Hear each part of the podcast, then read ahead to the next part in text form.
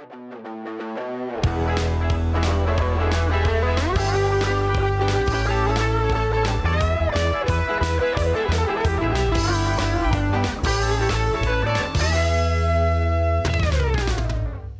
euh, bonjour tout le monde, bienvenue. On est de retour. Cette fois-ci, on est sur la route. Euh, donc, euh, c'est pour ça que ça sonne pas comme chez nous ici. Puis ça sonne pas comme s'il y a quelqu'un qui est à l'autre bout du monde sur les internets en train de me parler. Fait que les levels sont différents sur différents mics. Donc, on est en direct de chez la microbrasserie Les Bières Philosophales. Et j'ai avec moi, si tu veux t'introduire. Euh, oui, euh, François-Xavier Lepro, un des propriétaires. Yes. Allô Charles, merci de m'accueillir chez nous. Oui, c'est plus toi qui m'accueille. Je suis vraiment euh, honoré d'être ici. Puis je suis vraiment honoré aussi qu'on partage les bières que vous faites parce que c'est vraiment. c'est des bières que, j'ai commencé à découvrir il y une couple de mois.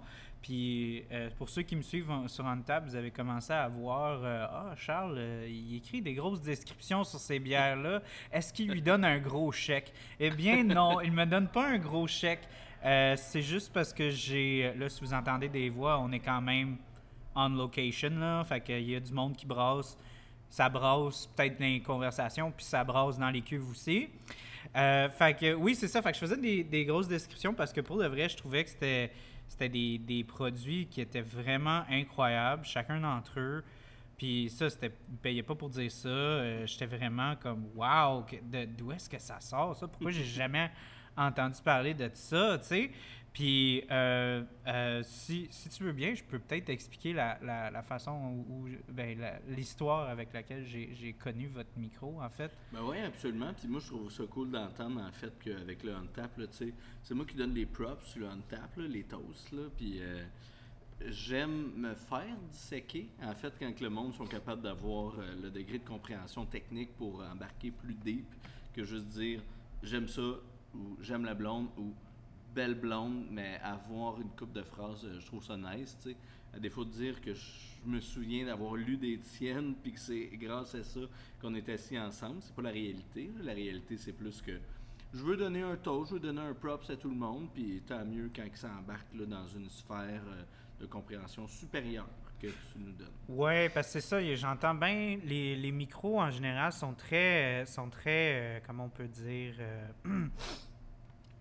mitigé par euh, des, des, choses comme OnTap. Puis, d'un côté, ça les aide beaucoup. Dans d'autres, ça, ça, aide un peu moins.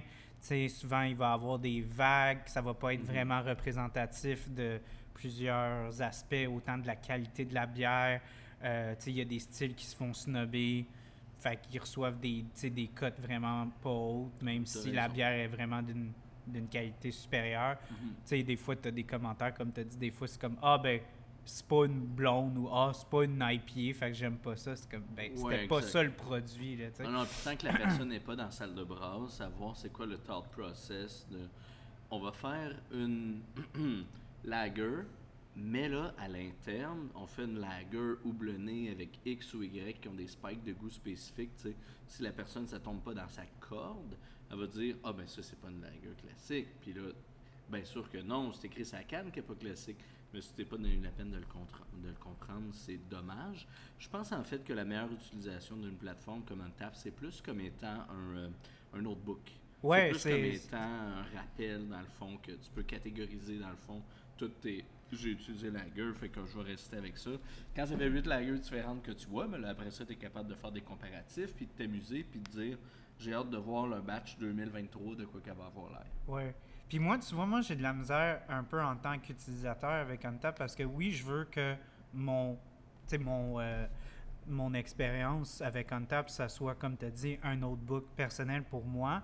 Mais en même temps, comme tu as dit, des fois, comme les goûts, comme mettons, si je préfère pas certaines bières, mais je sais que le style est vraiment bien exécuté, je peux pas la mettre à deux. sais, même si moi, dans mes goûts à moi, je, je rachèterai plus jamais ça, tu sais.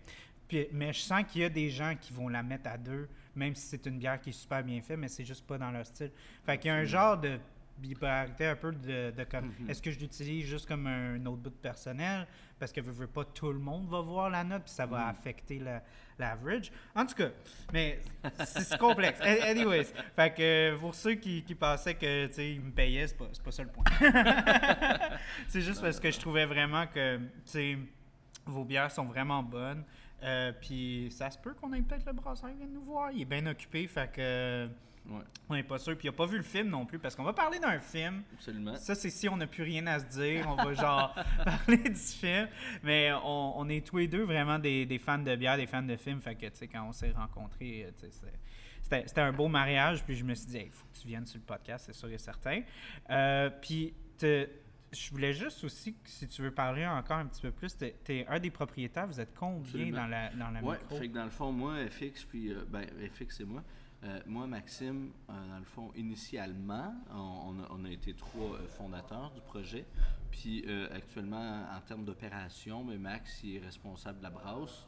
Donc, il agit en tant que maître brasseur, fondateur du terme Les bières depuis 2014, qui a travaillé sur le plan d'affaires, puis qui a voulu établir la business. On s'est rencontrés en 2017 euh, dans d'autres brasseries, en fait, puis ça, a cliqué sur nos intérêts. On a des intérêts communs euh, de la scène euh, du métal, là, de la scène de.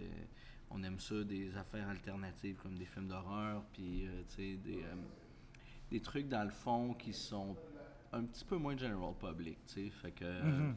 moi, puis je vais utiliser le terme mon personnel, mais en fait, c'est parce que j'ai une grande passion pour ce qui est du service de restauration. Je fais de la gestion de restaurant, ça fait plus de 10 ans. Donc, euh, j'ai comme un- une, une petite crowd, une équipe qui est vraiment nice, puis du monde qui, qui me font confiance encore. Euh, Jusqu'à preuve du contraire, mais plus que quand j'ai un projet ou une idée, ils disent OK, on embarque. Puis après ça, on s'adapte, puis on, on s'amuse là-dedans. Fait que Max s'occupe de toute la salle de brasse, la prod, euh, la création. Ça fait 19 ans qu'il qu'il brasse. Fait que là, avant qu'on débarre la porte, il y avait déjà 100 recettes de cet été. Puis là, ça Il fait quasiment deux ans qu'on est en opération. Il a, il a brassé euh, avec qui? Ouais. Euh, Euh, ben, chez lui, fait- euh, indépendant, ou il Oui, a travaillé Oui, absolument. Fait que les cours de, de brasseur avancé avec Michel Gauthier, puis fait un stage au temps d'une pinte, puis chez Fou Brassant à Rivière-du-Loup. Fait que Max est allé exploiter en fait les, euh, les- le, le monde technique de la brasse Mhm. in- industrialisée à défaut d'être juste chez lui avec ces deux-là spécifiquement. Euh, et euh, en fait, moi, c'est quand j'étais chez lui puis que j'ai vu son potentiel puis j'ai compris là, que j'embarquais avec quelqu'un qui sait vraiment quoi il parle. Fait que c'est c'est pas mal nice là, euh, dans le fond. Fait que lui s'occupe de tout en arrière, toute la brasse, la prod, moi du plancher, du staff, des ventes, distribution, serrer des poignées de main, parler en ce moment, euh, tu sais, pour qu'on puisse définir nos spécialités chacun. Puis pas juste qu'on soit deux généralistes, puis qu'on fasse tout euh, all around, tu sais, mais plus qu'on qu'on fasse le, notre, notre mieux possible dans des sections euh, spécifiques. Ouais, que chacun utilise sa force, puis Ouais. chacun sache ses faiblesses, puis c'est vraiment qu'avoir une belle synergie ensemble avec le, ça, le on groupe, se respecte là-dedans au niveau complémentaire. Ouais, Ben, ouais, j'aime ce que tu disais par rapport à son potentiel parce que moi, ce que j'ai remarqué chez vos bières, c'est que, ben, de un, il y a quand même un penchant pour comme un. Vous, vous suivez un peu les trends. Vous avez un produit pour la personne qui veut quelque chose qui est trendy, comme une smoothie sour. Vous avez vos slices. Ouais. Euh, vous avez beaucoup d'IPA pour ceux qui sont comme des, des Uh-huh. haze, euh, des haze junkies, là, si on peut dire. Euh, mais vous vous assumez pas mal plus dans des styles euh, qu'on peut dire d'inspiration européenne, si on peut dire? Oui, classique, euh, genre? ta, ta direction est bonne, ta réflexion est bonne en fait parce que la définition, là, c'était vraiment ça. C'était d'avoir, à défaut de dire un 33, 33, 33, mais de le séparer en quatre volets. Mettons 30% de gros hype qu'on est capable d'ajuster à notre degré technique pour aller chercher cette clientèle-là. Puis je veux absolument pas exprimer le fait qu'on veut plaire à tout le monde, puis, Non, mais c'est une part de marché comme une autre. Ouais, c'est une part de marché. Absolument, absolument. C'est pas euh, comme être. Tu sais, c'est vraiment comme fitter avec Ouais, le marché. ajustement, c'est ça. Ouais. Fait Si vous êtes capable de le faire, puis de bien le faire. Ben, je pense que c'est la différence. Ouais, C'est ça. Fait que, mettons les quatre tranches, ce serait ça. Un 30% de hype, de trend, d'ajustement de recettes par rapport à ça. Un 30% euh, de, de respect, en fait, des intérêts premiers de Max. Qu'est-ce que je veux dire par là? C'est qu'il a passé beaucoup de temps sur des forums américains de houblonnage, de techniques de dry-up américaines, Nouveau Monde, tout ça. Et euh, au- au- autant de levure, fait que dans le fond, plus le monde des IPA, puis le monde, dans le fond, euh, du houblonnage, euh, puis du travail de levure, ça, c'est un autre 30 Un troisième 30% c'est les bières historiques, les bières euh, classiques. Fait que, par exemple, ma rousse fumée au seigle, c'est une ale fumée allemande à 5,7 Fait que la ale blonde, la wheat beer, vraiment classique, classique, classique, historique, avec des influences. La de aussi, qui était une vieille. ouais, exact. C'est une tarte ouais. à 11 grains, dans le fond, qui fait hommage en égale partie au dry stout, au milk stout, puis au oatmeal stout. C'est insane. C'est un mix des trois. Puis moi aussi, ouais. préférée. Toi aussi, les stouts, Ouais, ouais, ouais, ouais. j'ai de la stout, c'est tatoué, sa jambe, là. Ouais, ouais. On, s'était mis d'accord que, genre, tous les deux, traite. noire, ça vient nous chercher. Été, ça. hiver, euh, Exact. I don't care. Fait que tu vois que le troisième 30%, c'est vraiment ça. C'est sur un respect du style classique. Max est originaire de Chambly. Fait qu'il a vu euh, Unibrew grandir. Il a bu des bières de saison. Fait que tu sais, il travaille des levures belges. Il y a Bedondon et Bedonron à côté. Tu fais des brunes, fait sa, fait sa petite affaire. Puis il triple lui-même, Nicolas. Fait que, tu sais, l'autre 30%. Puis l'autre 10%. Là, dans le fond, c'est on a trois barils ici, tu sais, de Porto, Bourbon. Fait que du vieillissement, plus vraiment des produits de garde, des rouges, des Flandres, des, des bières, euh, de, la, de la gruite qu'on vient de sortir, tu sais, la Mom, euh, dans le fond. La Mom, qui est une recette allemande de, de 1390 médicinale avec de l'écorce de sapin de chez mon père. Fait un dernier 10% de niche qui définit les bières philosophales comme étant euh, des, euh, des bières là, euh, plus, euh, ben, plus nichées, qui nous conviennent à nous Ouais. que si on faisait 100% des bières que nous on aime, ben Ça là, marcherait pas. On, on couperait une clientèle Ouais. potentielle. Ouais. Fait qu'en Ouais. fait, tu vois, c'est vraiment des paliers comme ceux qui sont définis, puis notre tableau de prod, puis notre, notre production qu'on avait prévue, en fait, là, est vraiment relative à, ce tableau-là, puis à être sûr de- d'en avoir un petit peu pour tout le monde, avec notre signature, puis euh, d'espérer que, que ça fonctionne. Ben, tu vois, moi, ce qui, ce qui m'intéresse beaucoup par rapport à ça, c'est que souvent, j'ai l'impression qu'il y a comme une espèce de dichotomie avec les microbrasseries où est-ce que, où est-ce que l'identité de la micro se, va toujours comme être en compétition avec les, les- ce que le marché va dicter. Puis souvent, tu vas voir ça avec des microbrasseries. Encore là, je dirais pas non, parce que j'ai pas envie de mettre, mettre personne à dos. Ben non, Mais tu vas avoir des vieilles microbrasseries qui se sont vraiment spécialisées, des fois dans des styles comme, euh, européens euh, ou euh, des, des, des, des IPA Mhm. ou euh, peu importe. Puis après ça, ils voient que le marché vont dans cette Uh-huh. direction-là, vont sortir des brassins vraiment rapidement pour essayer d'embarquer sur, euh, sur la wave, de la, de la trend. Puis ça, ça coule, leur réputation. Puis c'est dommage parce que, tu sais, moi, je me dis, ben voyons, dans 15 ans, euh, v'là 15 ans, eux autres, là, ils, étaient en- ils leadaient là, dans, dans la micro. Fait de- ouais, tu sais, fait que c'est- ça, ils perdent leur, leur réputation tellement rapidement Uh-huh. que ça, ça fait, ça fait dommage de voir ce genre d'aspect-là. Fait que c'est pour ça que moi, je- j'aimais beaucoup parce que encore là, je voyais parce que votre identité est très, est très claire, tu sais, est très flamboyante, si on peut dire. là, tu sais, Mhm. Comme euh, esthétiquement, ça paraît beaucoup, tu sais, votre penchant vers l'aspect vraiment plus comme euh, mythique, fantastique un peu. Fait que euh, d'avoir des, des, des bières qui sont plus rattachées à comme une identité plus old school, ça Mhm. fonctionne. Fait que quand j'ai appris que vous faisiez des produits justement comme la Slice, euh, des, des double Des IPA, des ça, des- j'étais comme, Hmm, je leur Mhm. donne une chance, mais tu sais, ça se peut que ça soit pas aussi bon, mais, mais le fait que, genre, vous avez vraiment perfectionné ça, sais, Ouais. ça prouve que justement, c'est vraiment de choisir ses batailles puis vraiment être comme. Uh-huh.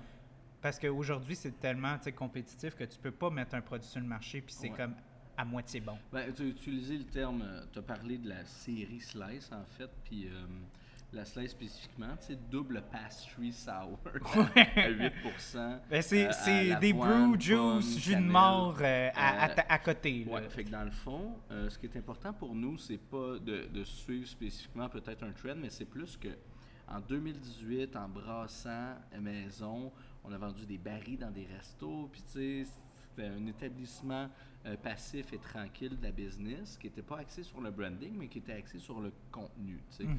Donc, qu'est-ce que j'exprime par là, c'est que la, la bière aux fruits de la passion qu'on a entre les mains. Ben c'est ça, je voulais qu'on. veux-tu Je parlais, on, par- ouais, on parlait de, Ouais. de, de, Ouais. de smoothie, puis là j'étais comme. Ben, je veux que ça soit une porte d'entrée pour la bière qu'on boit en ce C'est moment. parce que la fruit de la passion que Jean Clément, Soror Mystica, sur Mystique au fruit de la passion, c'est Soror Mystica, sur Mystique, Max puis moi, puis notre clientèle elle s'est habituée, on parle jamais du nom. On n'utilise pas le terme latin, on parle du style. On Ouais. parle que ça, c'est une Berliner Weiss d'inspiration 1830 avec euh, léger surissement, puis une levure qui s'exprime d'une façon X puis Y. Fait que pour nous, la sour, c'est une bière historique européenne. Fait que quand tu commences à travailler avec ça de cette façon-là, à défaut de dire je vais suivre la mode, nous c'est plus hey, on maîtrise des styles historiquement accurate.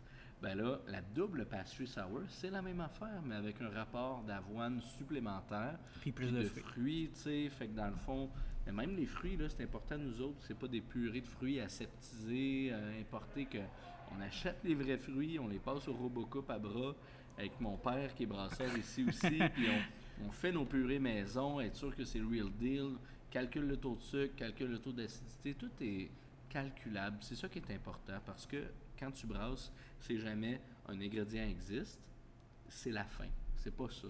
Tout est ajustable, tout est travaillable parce que Max, se voyant, euh, à défaut d'utiliser le terme euh, comme un alchimiste, ben, c'est comme un cuisinier, comme un chef cuisinier. Quand tu as la recette que tu es capable de quantifier ton degré de spice, ton degré Ouais, d'ingrédient, ouais. tout ça, ben, quand tu vois ça de même, moi, ça me dérange pas de faire une double pastry sour à crustado aux pommes. Ouais. Parce qu'on n'a pas sorti, dans le fond, de notre respect des ingrédients puis des matières premières. Puis de la recette aussi, qui est basée Ouais. justement sur une base qui est très forte.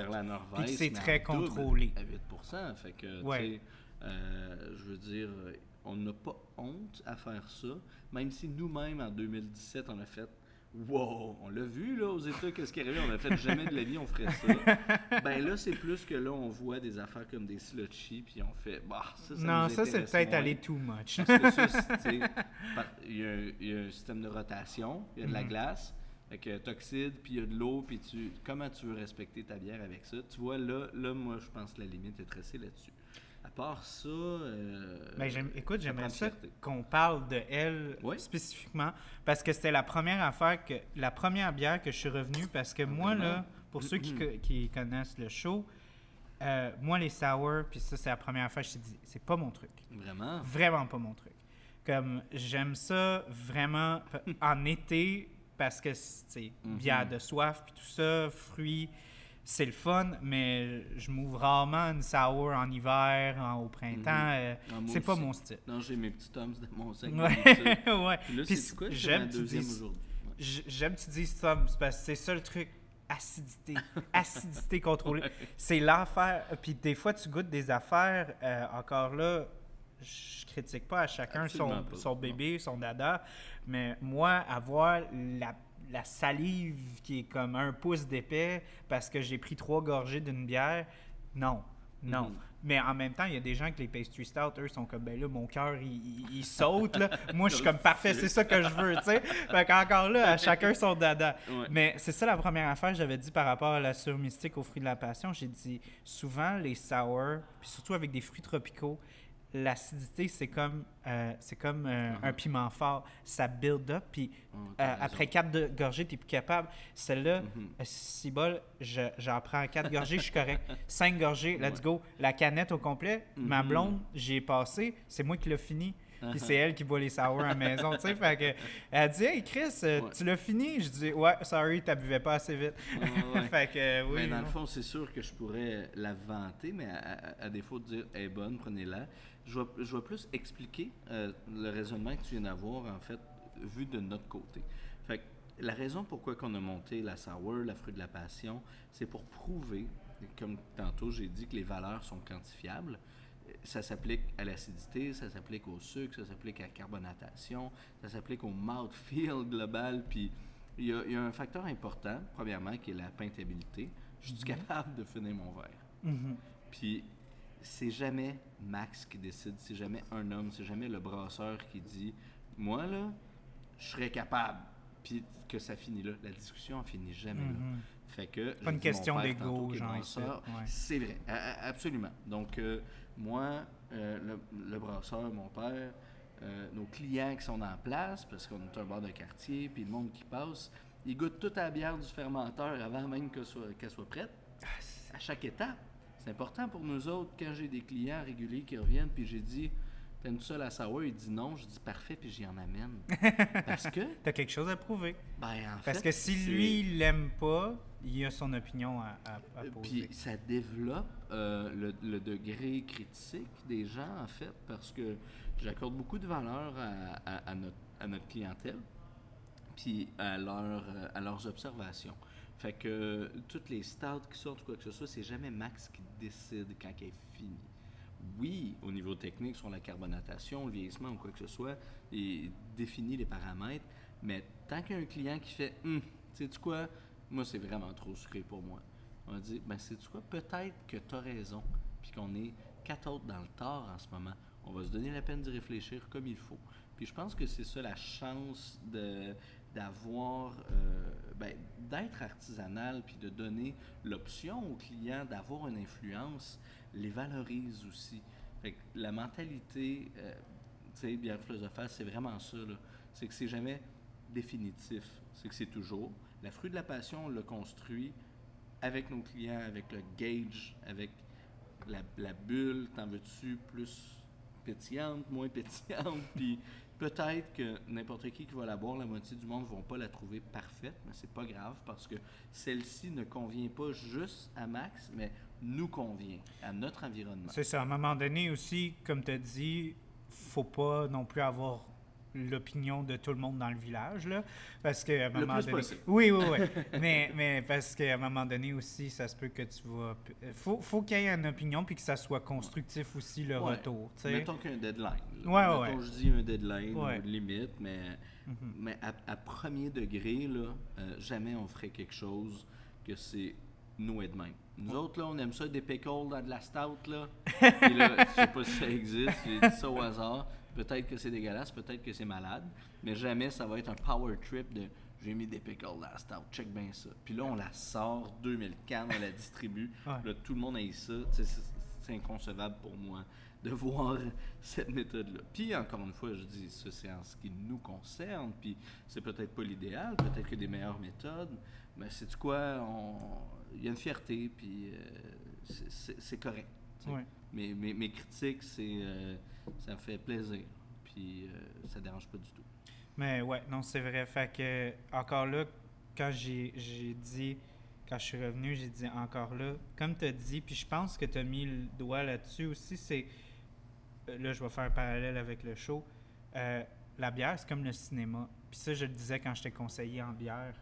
Euh, Tu sais, tu as des préférences, mais euh, aussi, il n'y a jamais euh, un style que tu peux dire que tu vas être jamais capable de boire une bière. Si c'est bien Mhm. exécuté, tous les styles sont buvables. tu sais. Mhm. Tu vas avoir des préférences, mais en même temps, je préfère les films d'horreur.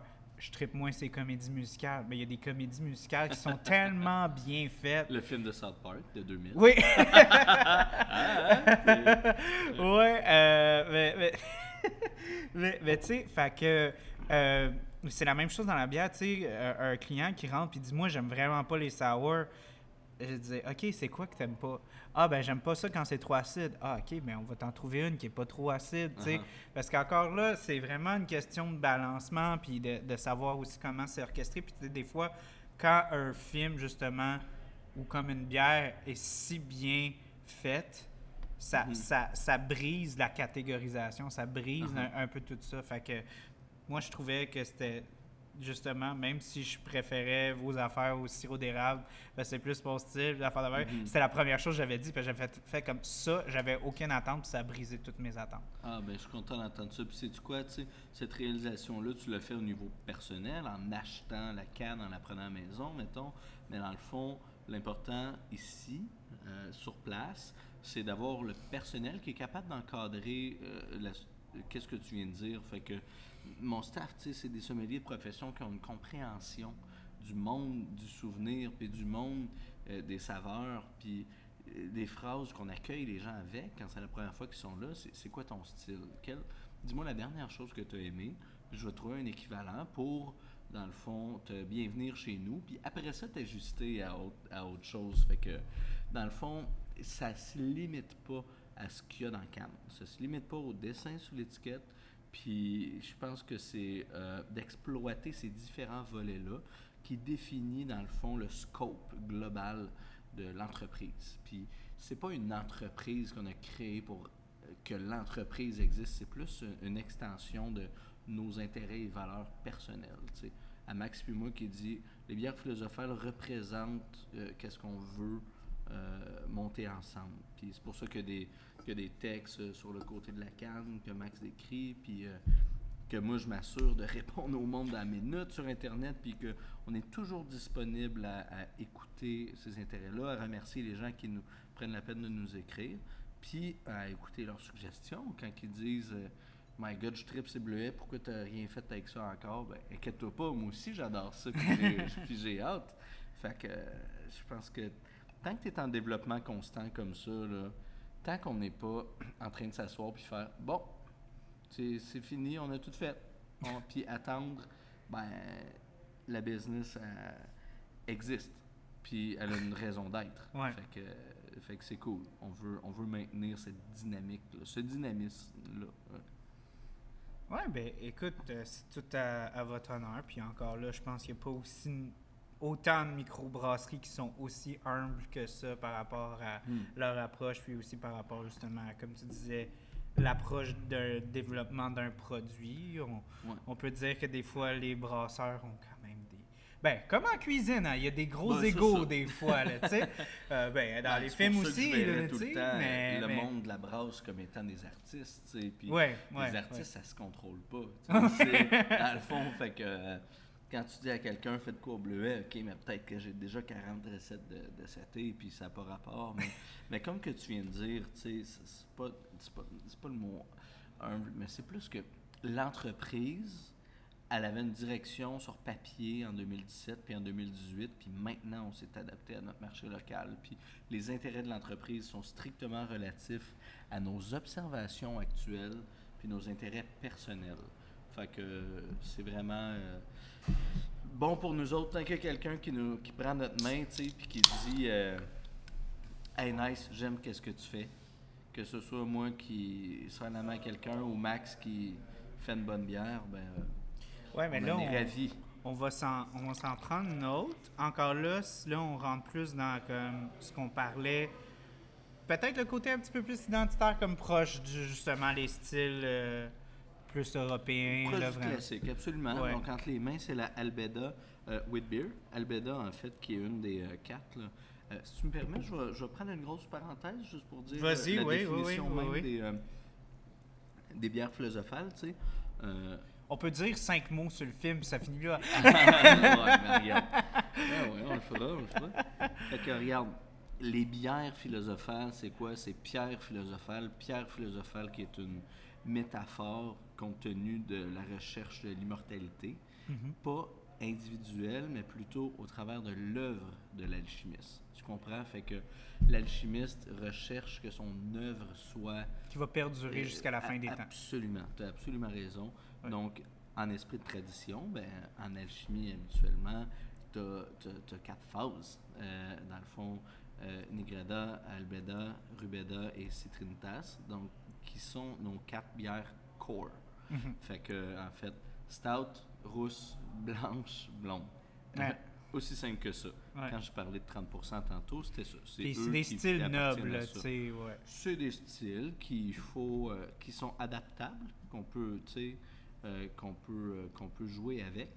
Euh, puis qu'est-ce qu'on a entre les mains? Ben, la albeda, with beer, donc la blanche. Albeda qui signifie clarification. Fait que, en ordre, les quatre étapes que de mentionner, euh, signifie la putréfaction, donc la transformation des éléments en mercure, pardon. La seconde est Rubeda, la euh, c'est euh, Rubeda, l'œuvre au sang, donc les efforts physiques de l'alchimiste de transformation. Albeda, clarification, donc, euh, la clarification, transformation de ces éléments-là en une pureté qui est malléable. Et la quatrième étape, notre aile blonde, la citrinitas, qui est transmutation d'argent en or. Donc, l'explication, la personnification de, de- des éléments à un stade nouveau.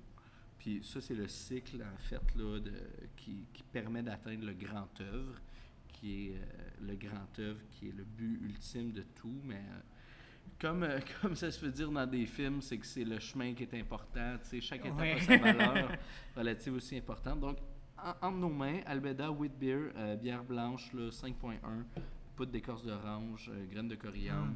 euh, donc, bière de, typique belge. Mhm. On pense à Garden avec, avec une belle note florale.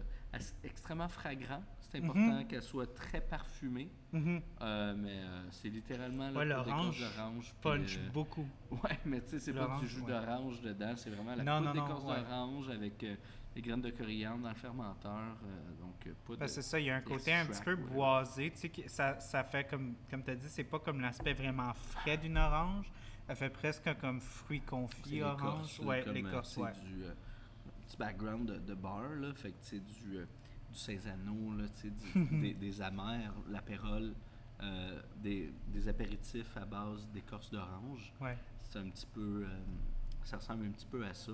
Fait que oui, il y a une légère âcreté, euh, quand même assez sèche aussi, puis plus faible en carbonatation que.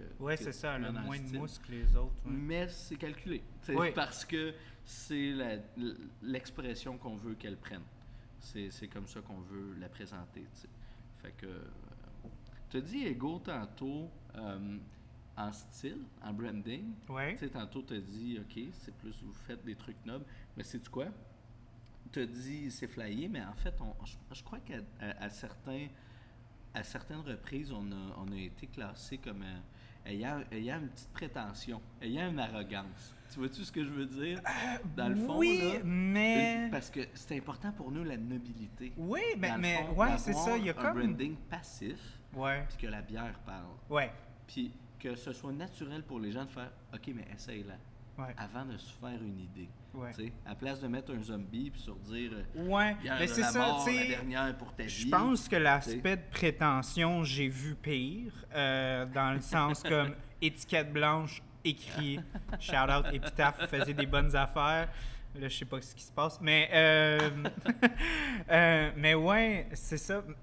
Fait que, euh, oui, mais, mais en même temps, tu sais, c'est rattaché encore là à, à des, des, des, des styles de noblesse. Fait qu'encore là, si vous mettriez, comme tu as dit, un zombie sur une, une blanche belge, ça ternirait justement l'image de la marque, puis le style, puis aussi avoir un certain rang de noblesse par rapport à ça, c'est, je trouve que ça, ça, ça fait euh, plus proche de, du produit en tant que tel. Fait que c'est pour ça que justement l'aspect d'avoir comme un, un look plus euh, ben, comme moi je disais, comme vraiment plus comme fantasy un peu. Là. Tu sais, comme moi j'ai dit, première affaire que, que je- quand j'ai vu vos bières, c'est ben peut-être pas vos classiques, là, comme ce que tu as dit, la, la blonde, euh, parce que Uh-huh. ça c'est vraiment plus comme euh, l'aspect minimaliste. là. Mais quand on commence à tomber dans justement la noble panacée, puis euh, d'autres. Les smoothies. Ouais, ouais, ouais. On se ramasse presque dans un monde enchanté, là, presque comme. Ouais, euh, les à- slices, c'est vrai. Ouais, fait que j'ai Ouais. dit, moi, là, j'ai j'ai comme des grosses notes, genre Ouais. Amos d'Aragon, tout euh, ça, là, Jack et la poire géante, la pêche géante? Ouais. c'est quoi, non? Ben, tu Ouais. vois, ça, c'était une Ouais. influence. C'était un petit peu Tim Burton. style, Ouais, là, de quoi ouais, ouais, même, ouais, là, ouais. Pour être sûr. Fait que Max, en fait, c'est ça qu'il a dit à notre artiste, tu sais, de Niot. Fait qu'il a dit, il a dit, fais-moi un, un- un plus grand que nature. Pour Ouais. être sûr que dans le fond, tu sais, l'élément principal de saveur soit over the fucking top. ouais.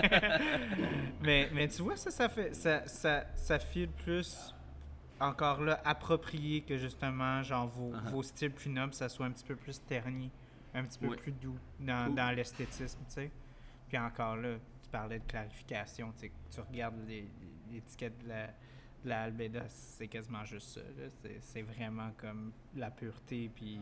Noir sur blanc. Ouais. Mhm, mhm. Non, non, c'est cool. Je suis, euh, je suis bien content là, de, de la direction qu'on a qu'on- qu'on réussit à, à, définir maintenant. Parce que, tu sais, on n'est pas des gars de marketing, on, est, on écoute euh, le monde, on s'y ajuste. Puis, euh, comme j'ai dit tantôt, tu sais, je pense que l'important business, l'important avec avoir la brasserie, c'est d'avoir toujours les opportunités, les yeux ouverts, puis euh, de jamais prendre trop de, recul. Fait que moi, ça me dérange pas si le monde, ils mettent juste 2 sur 5, 3 sur 5 sur une bière, puis ils disent ça pourrait être mieux. Mais tu sais, la réalité de tout ça, c'est que, premièrement, on ne pourra jamais plaire à personne. Oui, exactement, exactement. Tant que pour nous autres, c'est correct, puis je dis, sais-tu quoi, j'ai fait tous mes efforts, puis si je suis pas capable d'atteindre les tiens, ben, il y, a, il y, a, un autre de mes 59 bières qu'on a fait depuis un an et demi qui devrait te convenir, s'il te plaît. Ouais, sais, Fait que jamais je voudrais closer les dossiers. Puis ça, c'est un petit peu euh, drôle à dire, mais on est un petit peu victime du monde euh, du détail.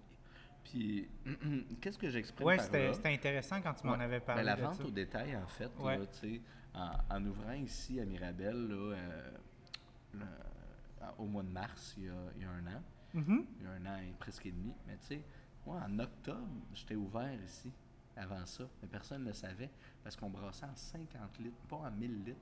Fait que j'avais 80 cannes par shot de mes recettes. Shit, c'est pas Juste sur des. Ben non, fait que là, c'était nos amis sur Facebook, on écrivait, nos familles, on les appelait, puis on disait la brasserie elle roule, mais pas à 100% encore, fait que viens essayer nos bières. Puis qu'est-ce que qu'est-ce que je dis avec tout ça, c'est que pour survivre à la pandémie, j'ai pas beaucoup envie d'en parler, mais je vais, je vais juste euh, commenter là-dessus rapidement. C'est que. Ben moi, je trouve ça toujours vraiment impressionnant, tous les mhm. micros qui ont, qui ont vraiment été, qui ont naquis là-dedans. Ouais c'est quelque chose. Là. Ben, tu sais, fait que nous, on voulait juste que le monde vienne ici. Ouais. Acheter nos cannes. acheter nos cannes. Salut, high five, on part avec. Mais ben là, pas d'high five, puis pas de, pas de monde ici. Qu'est-ce qu'on fait? Ben, on vend des cannes take-out. On vend des cannes, euh, pardon, oui, take-out. C'était déjà le plan un peu, mais on l'a amélioré le système. Et la distribution, à plus grande échelle. J'ai de la famille à Rimouski, on a des chums à Québec, on, fait que on s'est ouvert sur le monde du détail, mais le monde, le commerce de la vente au détail, là, quand on embarque là-dedans, là, c'est avec IGA, puis Métro, puis les détaillants spécialisés, puis les plateformes, puis la livraison, puis du staff, puis c'est pas un monde qu'on y était adapté. Fait que on a laissé beaucoup de mauvaises premières impressions à des détaillants, des livreurs, du personnel, des clients. Euh, un suivi de service, là, euh, si moi je peux pas garantir que ben, tu sais, euh, que, ma, que ma canette de bière blanche, elle va se rendre à Rimouski dans trois semaines. Ben, moi, j'ai un client à Rimouski qui m'écrit, qui me dit Elle arrive quand Elle arrive quand Tu t'en viens quand? Puis, tu sais, si je fais l'aller-retour, amener un 4-pack, ça vaut pas la peine. Fait que, dans le fond, c'était un ajustement pour nous permettre de survivre à l'hiver. Euh, ça a été d'ouvrir le, détail au complet, puis de, de swinger la business dans une direction qui était, qui était pas prévue, qui a été ajustée. Puis finalement, ben, ça a été une force pour nous faire connaître à plus grande échelle, puis ça a été une faiblesse pour laisser place à une marge d'erreur supplémentaire qui était hors de nos champs de compétences professionnelles respectifs. Fait que on, ben, s'y ajuste. Aussi un genre de donnant-donnant par rapport à ce genre de monde-là aussi. Tu sais, j'entendais aussi beaucoup de microbrasseries qui, tu parles d'IGA et des affaires comme ça, que quand ils vont comme justement à des gros détaillants ou justement même des dépanneurs spécialisés qui ont vraiment une grosse réputation, des fois c'était littéralement c'était le contraire, là, de ne pas avoir des bonnes réponses, de, de demander des updates puis euh, on la donne pas, voir les ventes puis ils les donnent pas, sais. Uh-huh où les produits sont mal placés, des affaires comme ça. Fait que, c'est c'est tout à vos intérêts de, comme vous dire, que vous allez vous construire, puis vous allez encore prendre ça d'un point de vue constructif. Mais ça va aussi de l'autre côté aussi, des fois, c'est les, uh-huh. les, les, marchés aussi qui sont pas aussi euh, advenants aux, euh, aux, producteurs, aux, artisans, mm-hmm. tout ça, tu sais. Dans un monde idéal, on fait tout nous autres. Mais la réalité, c'est pas ça. Mais exact. Puis en même temps, ça ne fonctionnerait pas parce que notre clientèle potentielle locale est moins exponentielle que celle de Montréal et Québec. Fait que, mais c'est quoi le but? C'est Ben moi, le but, à court terme, j'ai défini, c'est d'envoyer notre collaboration avec Robert Charlebois, la Charleboise en France. Puis je l'ai faite le mois passé. Puis, je suis content. Puis c'est. Ben, j'ai pas encore eu le feedback de là-bas. J'essaie d'entrer avec le gars, mais tu vois, euh, il doit en recevoir plein d'autres sortes de bières. Fait que c'est difficile pour moi de mettre la main dessus. C'est pas du tout un, un- un reproche, au contraire.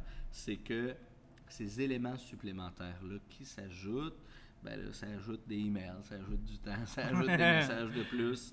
Puis, euh, tu sais, euh, ma spécialisation à moi puis mon personnel, ben, on est des gars de plancher, on, on débarrasse des tables, on organise des groupes de 30 personnes, on fait des high-five, des poignées de main puis des téléphones. Puis, moi, amener une caisse de 24 à Granby, aller-retour, puis euh, former le personnel du IGA que j'ai fait ça, c'est un, un autre, un autre game. tu sais, Ouais, c'est ouais, pas, ouais, euh, pas nécessairement partie du champ d'expertise qui était supposé d'être exploité jour 1. Mais je m'en plains pas, c'est des ajustements.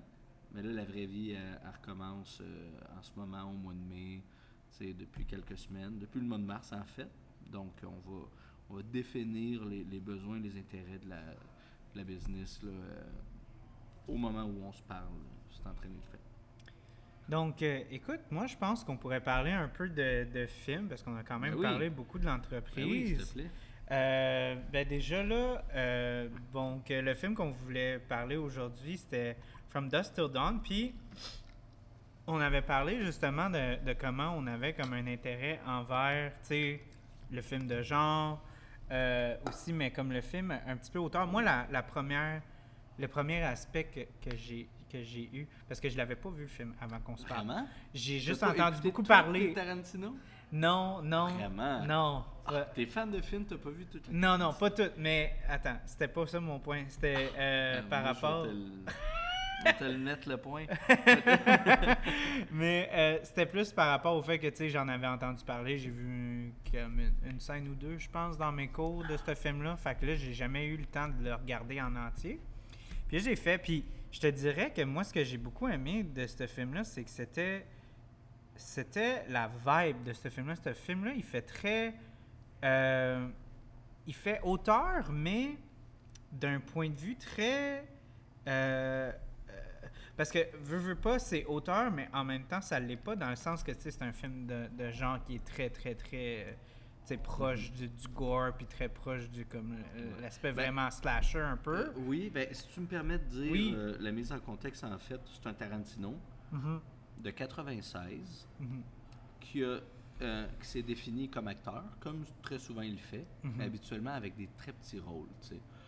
Mais là, le rôle qu'il a utilisé a été co-lead. dans le film, il, il est, il est très grand. Ouais. Il, est- il est sur la, il est sur l'écran 60% du temps, puis si c'est pas 70, puis il y a plus de phrases que prévu. Fait qu'en fait, il s'est tassé de la direction. Il a dit Wow, mon rôle est trop important, je peux pas tout faire. Fait qu'il a, il a- Déjà qu'il a écrit, il a écrit tout le script. Ouais, exact. Fait qu'il a Ouais. présenté le, le screenplay à plusieurs, puis finalement, Rodriguez il a, il a- il a accepté tout de suite. Donc, euh, ce qui est, ce qui est euh, weird de ce film-là, c'est que quasiment à moitié du film, il se tasse au complet. Il arrête d'être directeur, puis c'est Rodriguez qui pogne le, qui pogne le, le plan, tu sais, qui pogne le highlight. Fait qu'il y a, il y a un gros, il y a un gros 360, il y a un gros 180. En tout cas, il y a un gros Il y, a, il y a- spin. il y a un tour Il y a un gros d'angle qui se Il y a fait. un gros spin dans le film, tu sais. Ouais. Mais les Tarantino, habituellement, ils, euh, tu sais, c'est des films à hommage, puis c'est des films qui ont, qui ont un style, qui représentent un style. C'est Mhm. souvent. c'est, Mhm. Je vais faire un film de nazi, de guerre, boum. Ouais, ouais, ouais, ouais, tu- ouais, exact, ouais. Ce film-là, il respecte pas ça. Tu Exactement, 96 oui, c'est ça. Puis ce film-là, il, il est- il est plus par rapport à deux styles, dans le fond. Puis euh, les sections, en fait, là, t'es, t'es- t'es en train de dire, je vais te laisser euh, poursuivre là, sur. euh, Ben moi ce que j'avais ce que j'avais aimé par rapport à euh, la description qui avait été donnée durant le behind the scenes, c'est qu'il comparait ça un peu à une nouvelle de ben, une nouvelle ou un récit de Stephen King où est-ce que tu as deux parties, tu as vraiment la partie où est-ce que tu es présenté les personnages d'une façon très développée.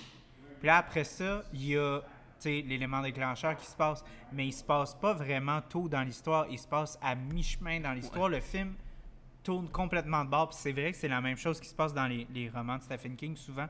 C'est que tu développes le personnage, tu développes des personnages qui sont vraiment riches, euh, complexes, puis vraiment humains. Puis après ça, tu les mets dans une situation, puis tu veux, tu veux presque retourner à l'autre situation, Ouais. mais tu peux plus. Le, le, le, le, vir- le revirement est déjà fait, puis il n'y a plus rien à faire, tu sais.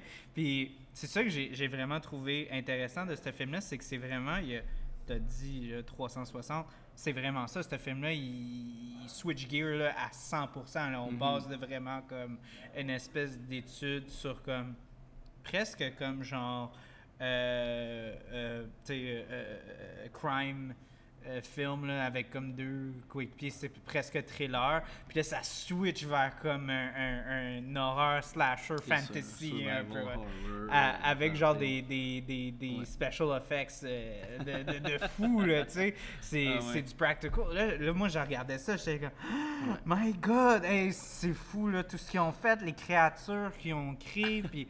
Ben, Ah, en des fait, fois, euh, ouais. ça, c'est attribué à deux personnes, tu sais, Ouais, à, à Sex Machine, ouais, ouais, ouais, ben Et oui, légendaire dans la business. Ouais, ouais, qui est dans, qui est dans le film. ouais, aussi. ouais, ouais, Fait que euh, c'est les deux qui étaient responsables des effets spéciaux. ouais. Puis, euh, j'ai oublié.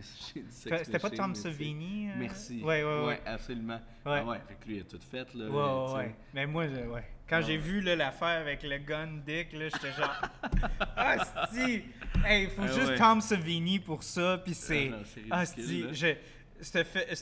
C'est stupide comme le Chris, mais Ouais. de voir ça, Ben, ça m'a a fait? tellement fait comme. j'ai j'ai Je me suis mis à rire, puis j'ai fait OK, let's go. Ouais. Le, monde, le monde, ils ont critiqué Ah, c'est pas réaliste. Parce que les films de Tarantino essaient d'être le plus réaliste possible, Ouais. mais avec des effets over the top. Fait que là, Mais Rodriguez, c'est Hey, quand même aussi sa cup de of même. tea, ouais. C'est ça. Ils ont dit Savini, ben non, c'est pas réaliste. Il dit OK. Fait qu'il a pris des carabines, puis il s'est accoté ses genoux pour, pour, pour montrer que le recoil, quand tu es bien organisé, quand tu as des pads aux bonnes places, tu es capable d'absorber le recoil dans ton crotch. fait qu'il a prouvé aux gens, inquiétez-vous pas, j'ai respecté mes, mes- mes c'était- paramètres. Oh my Je- god. si je tire avec ça, il dit j'aurais pas mal. fait il l'a prouvé au, au niveau technique, là, ça c'est le fun. Puis tantôt tu as parlé, euh, t'as parlé d'humain, tu sais, puis euh, moi, moi, c'est ça mon hook le plus gros là-dedans dans le fond, c'est que tous les personnages principaux ou secondaires, tous les personnages c'est tous des ils ont clichés. une dualité. Mais c'est tous des clichés, Oui. ces personnages-là, mais sont tellement bien développés que ça fonctionne. Euh, surtout, je pense que ça s'exprime de la façon que eux-mêmes, pas seulement le film qui fait un 360, mais tout le monde littéralement fait un switch. Puis Mhm. Tout le monde est méchant à un moment donné, puis Mhm. tout le monde est gentil à un moment donné. Puis tout le monde gentil a un côté méchant, puis c'est exactement ça qui arrive. Tu sais, la fille, la fille de Jacob, euh, euh, Kate, si je me trompe pas. Ouais, moi, je, Euh, je regardais tellement le behind the scenes que je connais juste le nom de Juliette. Oui, ben Ouais, c'est ça, ouais, la fille de. Natural Born Killers. Ouais, ouais, ouais, c'est ça. que là, ouais. Fait que là, elle, euh, à la fin du film, tu sais, elle, suggère à, à George Clooney, euh, elle dit amène-moi avec toi, tu sais, je peux être. As-tu besoin de compagnie? Ouais. Fait que là, la petite, elle, elle veut être coquine un peu, là, parce que son père n'existe plus. Mais c'est pas mieux que, que ce que euh, Tarantino lui-même faisait en s'imaginant elle qui. Ouais, hey, ça, Fait ça m'a fait choqué, ce personnage-là. En Exact. 96, euh, 96, Ouais, c'est ça l'année? 96. Asti, d'avoir un co-lead qui est un fucking prédateur sexuel, puis on Uh-huh. est supposé. Puis j'ai. j'ai- J'étais tellement aussi subjugué par la scène de, ben, du meurtre de l'otage, parce que c'est tellement. Fille sur le lit, là. euh, Ouais, ouais, ouais. C'est tellement. euh, C'était tellement puissant parce qu'encore là, c'est un peu comme le, le, le cliché de l'horreur de comme le moins tu montes, le plus horrible que c'est, tu sais. C'est Mhm. qu'il y avait des flashs, frames, là, ouais. des frames de comme. Des, des, des shots dégueulasses de comme vraiment. Puis toi, en tant que téléspectateur, comme je veux voir, je veux voir, mais je veux pas voir. Mhm. Tu sais? Avec le après, puis on voit un peu plus, mais Ouais. je pense en fait, il- nous montre à quel point. euh, Parce que, parce que les deux frères, dans ces scènes initiales-là, qu'est-ce qu'on apprend, tu sais? Il y en a un sauté bien raide. Ouais. Puis George Clooney, il est, il est- il est- il est plus. euh, il, est, il est plus clean, tu sais. dans Ouais, tête, il est comme un-. Un re- ouais, c'est ça, un rebel with uh, principle. Mais dans le fond, ouais, ouais. qu'est-ce qui est insinué au début? Euh, c'est son frère qui est fou, qui, qui l'a sorti de prison, tu sais.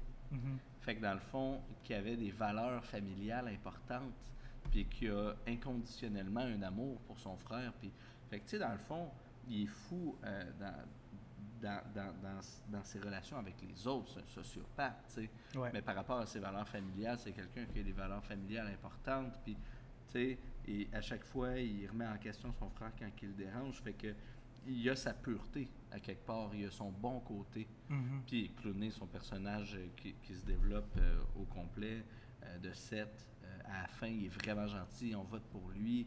Puis, mais au début, qu'est-ce qu'il fait? C'est dégueulasse, là. C'est vraiment pas Mhm. correct. Ouais. Fait que chaque personnage a une dualité extrêmement importante. Ouais. Puis au, au- au niveau de, de macro, le film exprime ça, puis il montre ça. Euh, la fille, euh, Sa- Salma Ha- Ha- Halek, Mhm. qui, euh, qui danse avec, avec, Un avec le serpent, Ouais. ben, elle avait une phobie. Oui, elle avait une phobie Puis- des, des- Puis elle a dit c'est vraiment Robert qui m'a poussé à, à le faire. Puis elle était vraiment contente à la fin parce que tu sais, ça l'a aidé à pousser. à la pousser en tant que, Ouais. que performance, tu sais, parce que Mhm. ça a donné une scène Absolument En incroyable. puis- parallèle, ouais. on le voit avec, euh, avec euh, le personnage de Tarantino, qu'au début, il est passionné par les filles, puis par leurs pieds, puis... Mais à un moment donné, à la fin, ben, pas à la fin, mais dans, dans son dernier tiers euh, qui est en vie, mettons, il, il- il est chill avec la petite, là. Il ne dérange plus Kate, là. Il a Ouais. passé par-dessus Mhm. par rapport au fait qu'il a accepté qu'ils ont gagné. Il a réalisé, il n'est plus dans, dans l'abandon, tu sais, il n'est plus en chute libre. Fait que, Fait c'était presque, lui, il ouais. devient un gentil. là. Ouais, parce que c'est comme une espèce de comme son espèce de penchant sexuel, c'est plus comme une notion par rapport au fait qu'il veut du pouvoir puis il veut il veut se sentir en contrôle de la situation, tu sais, parce qu'il a tellement été euh, rejeté par rapport à euh, ses aptitudes, puis ouais, puis il a vu que d'une manière, tu sais, perverse puis sexuelle, il peut avoir du contrôle dans ce genre de Oui, situation-là. quand son frère part acheter des burgers, il y a une once de pouvoir, puis il tue l'otage Ouais. tout de suite. Ouais. Parce qu'il s'est fait tendre la main. Mais quand il est dans un environnement contrôlé, entre guillemets, Ouais. euh, dans, dans le bar, Entre gros guillemets. Ben, même s'il y a une fille de 17 ans devant lui, ben, il est capable d'atténuer ses tensions parce qu'il est dans un environnement dans lequel il se sent confortable. Fait que dans le fond, il est juste quelqu'un qui n'était pas soigné, mais il n'est Mhm. pas quelqu'un qui est fou. Ouais. Fait que, qu'est-ce que tu penses, euh, la scène d'ouverture, c'est du Tarantino classique? Ah. Qu'est-ce, que tu penses de l'opération avec le, le shérif? C'était. euh, c'était vraiment. Puis c'est ça que, que, que, que j'aime. C'est par rapport à la notion de comme être capable de. Parce que ça me fait. Tu me fais, ça me fait rire, tu me dis ça parce que je voyais cette scène-là, puis j'étais comme Inglorious Bastards, Inglorious Bastards Ouais. dans ma tête à 100%. Parce que, encore là, c'est la manière de complètement switcher la scène de bord à une fraction de seconde. Est-ce que tu insinues euh, avec euh, Perrier Lapadite dans son dans son dans les filles cachées dans son euh, en dessous de sa maison là, dans Inglorious Bastard? Oui, oui, oui, c'est ça. le fermier dans le fond. Oui, oui, oui. Ben, c'est sûr qu'il y a ça, là, mais c'est aussi la notion de comme. euh, on a tout l'aspect casual, puis. Puis le fait que le personnage. Il est, il est- il est- il est comme il est pris dans ce genre de situation-là. Le caissier. Puis personne le sait. Tu sais, c'est tellement naturaliste. Puis après ça, qu'il y a comme l'espèce de commentaire méta de genre Ouais. I should get a fucking Academy Award for my exact. how chill I fucking Ouais. was. tu sais. Ouais, exact.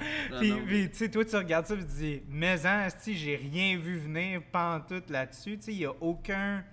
Il y a aucun hint pantoute, il n'y a absolument aucune shot, il n'y a aucune reverse shot, il n'y a aucune cutaway qui va sous-entendre ça. Puis je pense que ça aurait.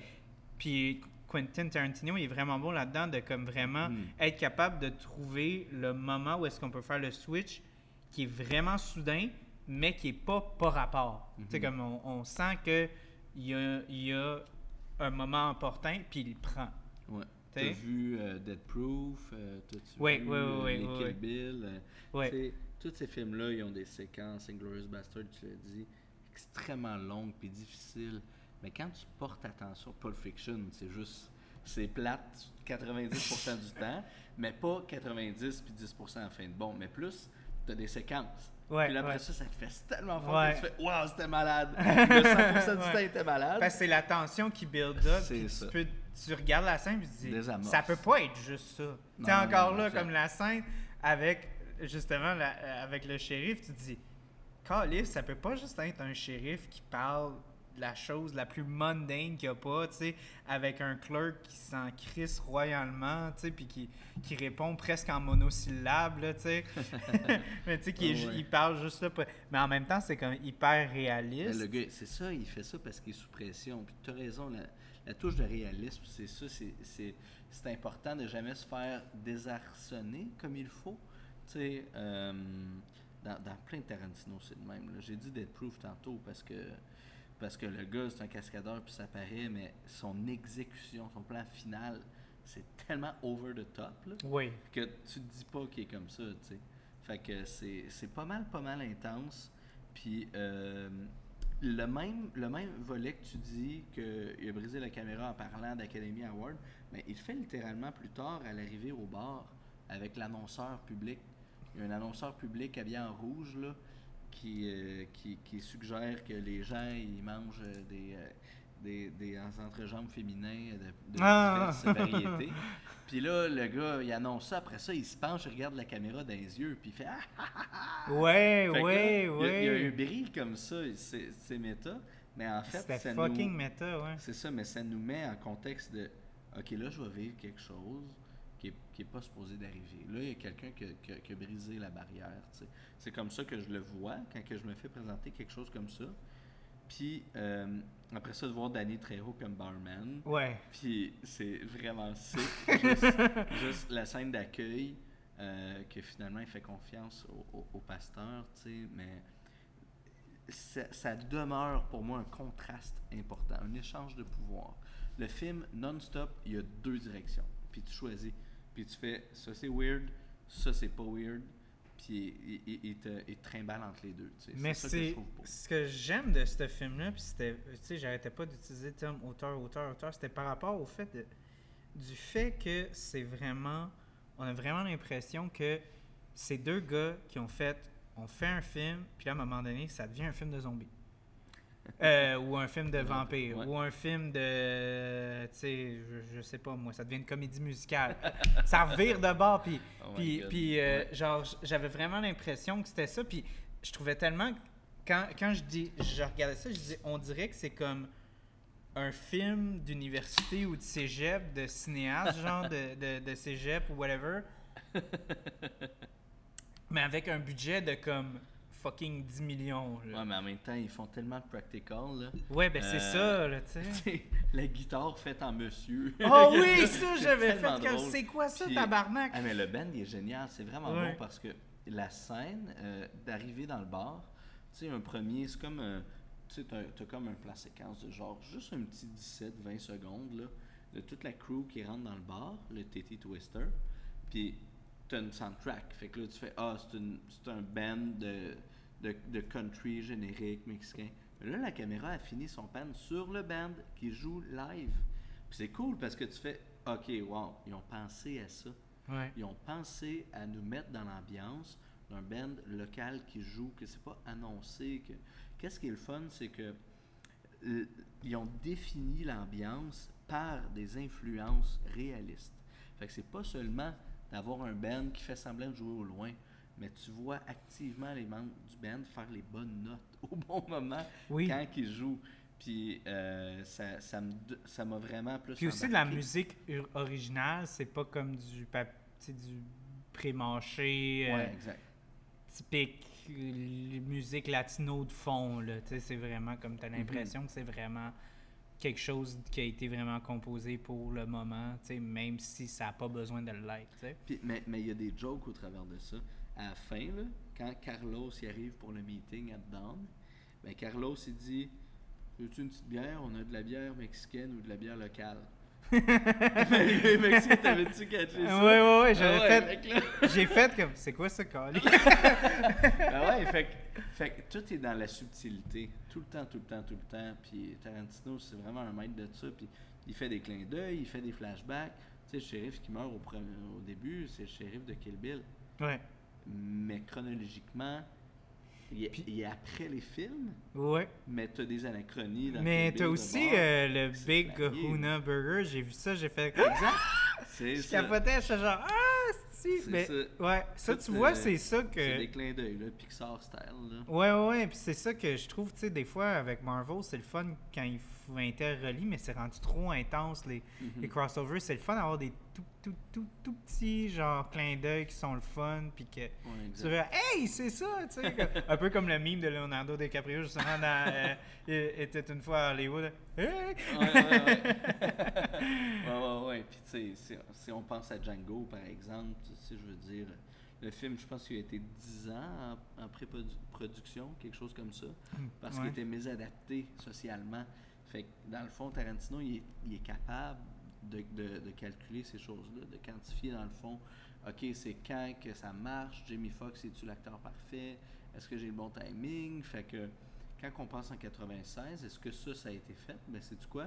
Tu sais, Rodriguez, ses films dans les 10 années d'après, ça a été des films avec de la glu de même, avec des monstres Ouais, c'est ça, ouais. ouais. C'est weird, puis il y a moins de monde qui, que je dirais, apprécie facilement des films de Rodriguez, mais dans le fond, euh, c'est super accessible.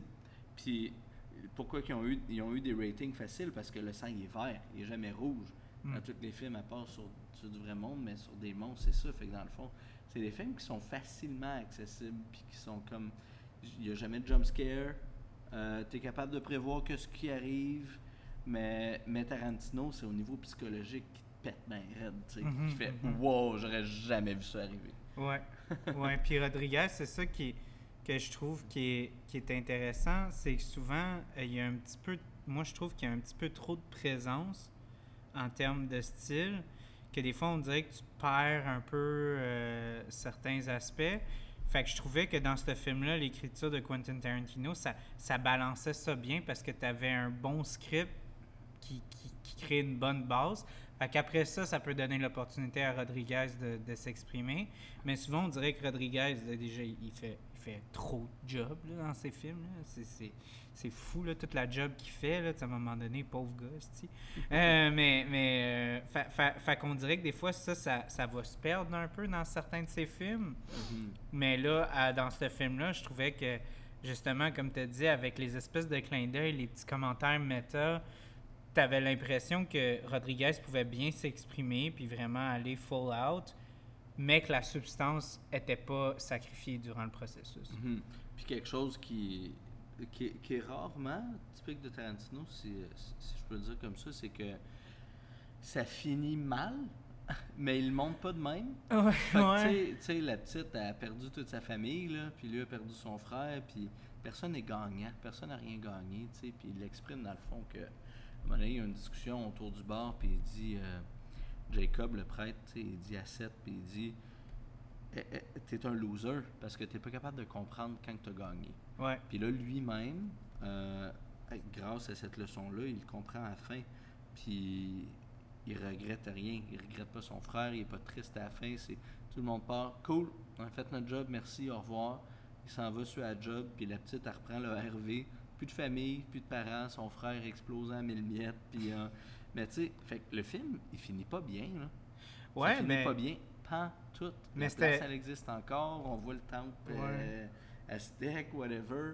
Ça finit pas bien. Il n'y a pas de conclusion. Puis j'ai pas écouté les séries après ou a Moi non, moi plus. mais, pas eu le temps. mais dans le fond, qu'est-ce que je dis avec tout ça, c'est que il y a pas de célébration, là. C'est pas, pas correct, là. C'est pas un film que tu fais « Oh, wow, je suis tellement content pour lui. » C'est genre Ben, ce que j'avais trouvé intéressant quand je lisais un peu, euh, que- comment Rodriguez y avait interprété ça, il avait interprété ça comme, en fait, le, le, le, le, le- voyons, euh, euh, c'est quoi son nom, mon Dieu, le gars qui arrive à la fin, l'associé, Carlos? ouais, c'est ça, il représenterait genre, tu sais, Satan, Puis quand il dit, genre, It's about time, tu viens avec moi, c'était un peu, genre, justement, Seth qui, qui, qui- va en enfer. C'est pour tout ce qu'il a fait, tu sais. Puis quand tu regardes le dialogue de la fin, ça fait vraiment comme. Ça peut être très bien interprété par ça.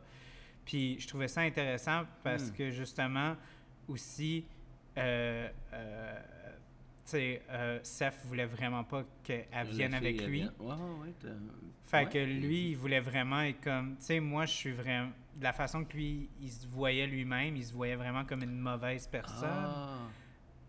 qui avait fait des bonnes choses à la fin, mais à la fin de la Hmm. journée, to his core, il se considère comme une mauvaise personne qui mérite d'aller en enfer. Mhm. Tandis que tu sais, la, la fille, elle, c'était une personne qui était d'une bonne. C'était une bonne personne, mais qui a été forcée à Ouais. accomplir des actes. C'est ça, c'est une horrible. personne peu- Fait qu'elle, elle méritait pas d'aller en enfer Hmm. pour ça.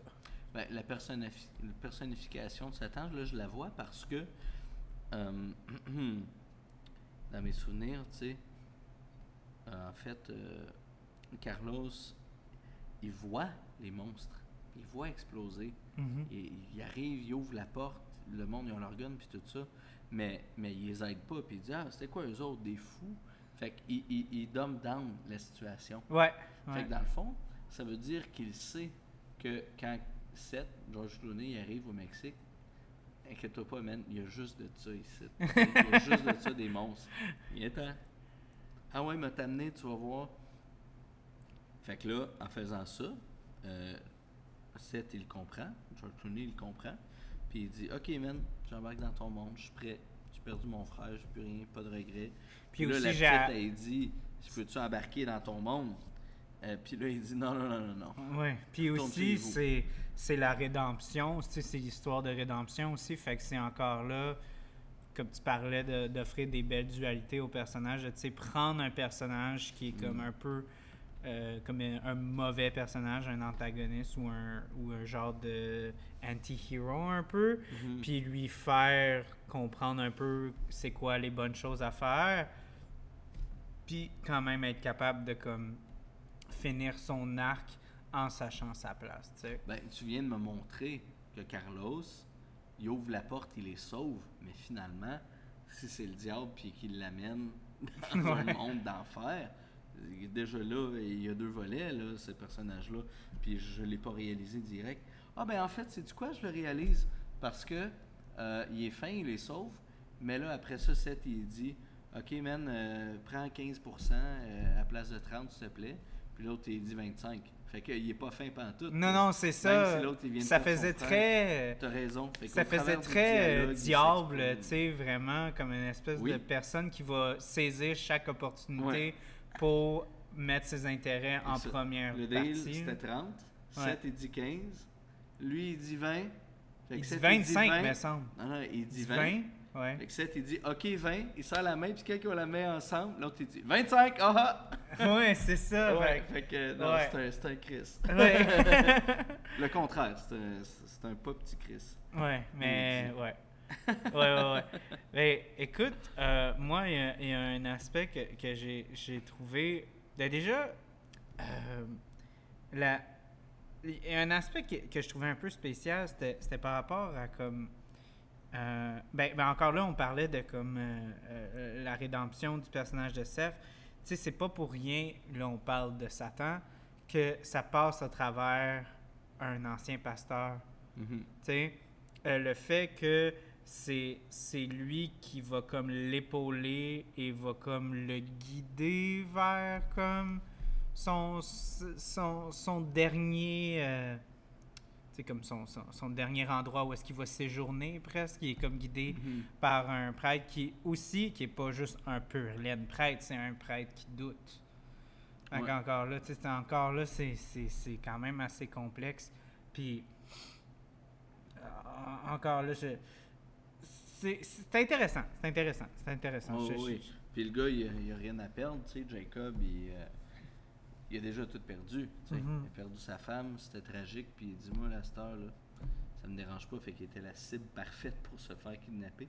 Puis c'est ça, en fait. on- je pense pas qu'on a commenté sur le sujet tant que ça, mais en fait, le film, c'est deux styles. Mhm. Le premier, c'est une chasse à l'homme, le tueur en série, Natural Born Killer style. Mhm. Puis le deuxième, c'est un survival horror comme, euh, comme les films, mettons, 29. euh, 28 ah, Days. Later. Ouais, ouais, ouais, ouais, tu sais, quelque chose comme ça. Fait que euh, je pense que qu'est-ce qui est le fun là-dedans, c'est que le film, il peut rejoindre euh, plus de gens sans en décevoir plus. Mais, mais qu'est-ce que je veux dire par là, c'est que probablement que tout le monde y trouve son compte. Puis je pense que c'est un film facile d'approche pour vivre un petit peu de Tarantino puis vivre un petit peu de Rodriguez.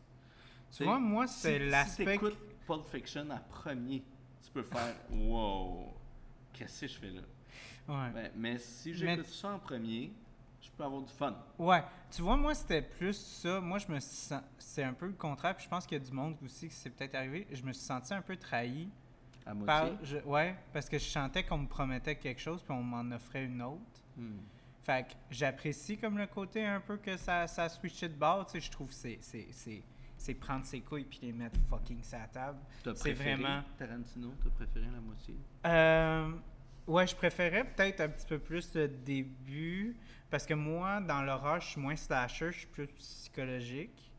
Euh, fait que c'est sûr que. Mais, tu sais, c'est le fun. C'est le fun à regarder. Puis c'était. C'était aussi.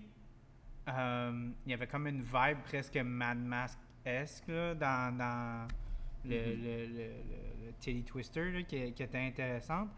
Mais euh, je- je- je- j'avais juste comme une. des fois, j'avais de la misère à voir le lien entre les deux. J'avais presque l'impression des fois que c'était juste deux films qui ont été Ouais. comme mashed together. Mais peut-être que quelque chose, en fait, là, de mon, de mon observation, c'est que il y a de l'humour. Tu comprends? Ouais. Tarantino, Rodriguez, il y a tout le temps de l'humour. Puis, c'est-tu un autre qui faisait ça? Euh, qui s'est défini à- au travers de son style à cause de cette signature-là? Ben, c'est Jackie Chan. Ouais. Le cinéma, cognait, là. Ben, tout le monde faisait leur cascade, tout le monde était leur propre. euh, euh, voyons. Cascadeur. Leur propre cascadeur, ben oui. Ouais. Mais qu'est-ce qui a défini Jackie Chan? C'était l'humour. C'était le seul qui utilisait de l'humour. Puis moi, c'est ça que je mettrais avec Tarantino.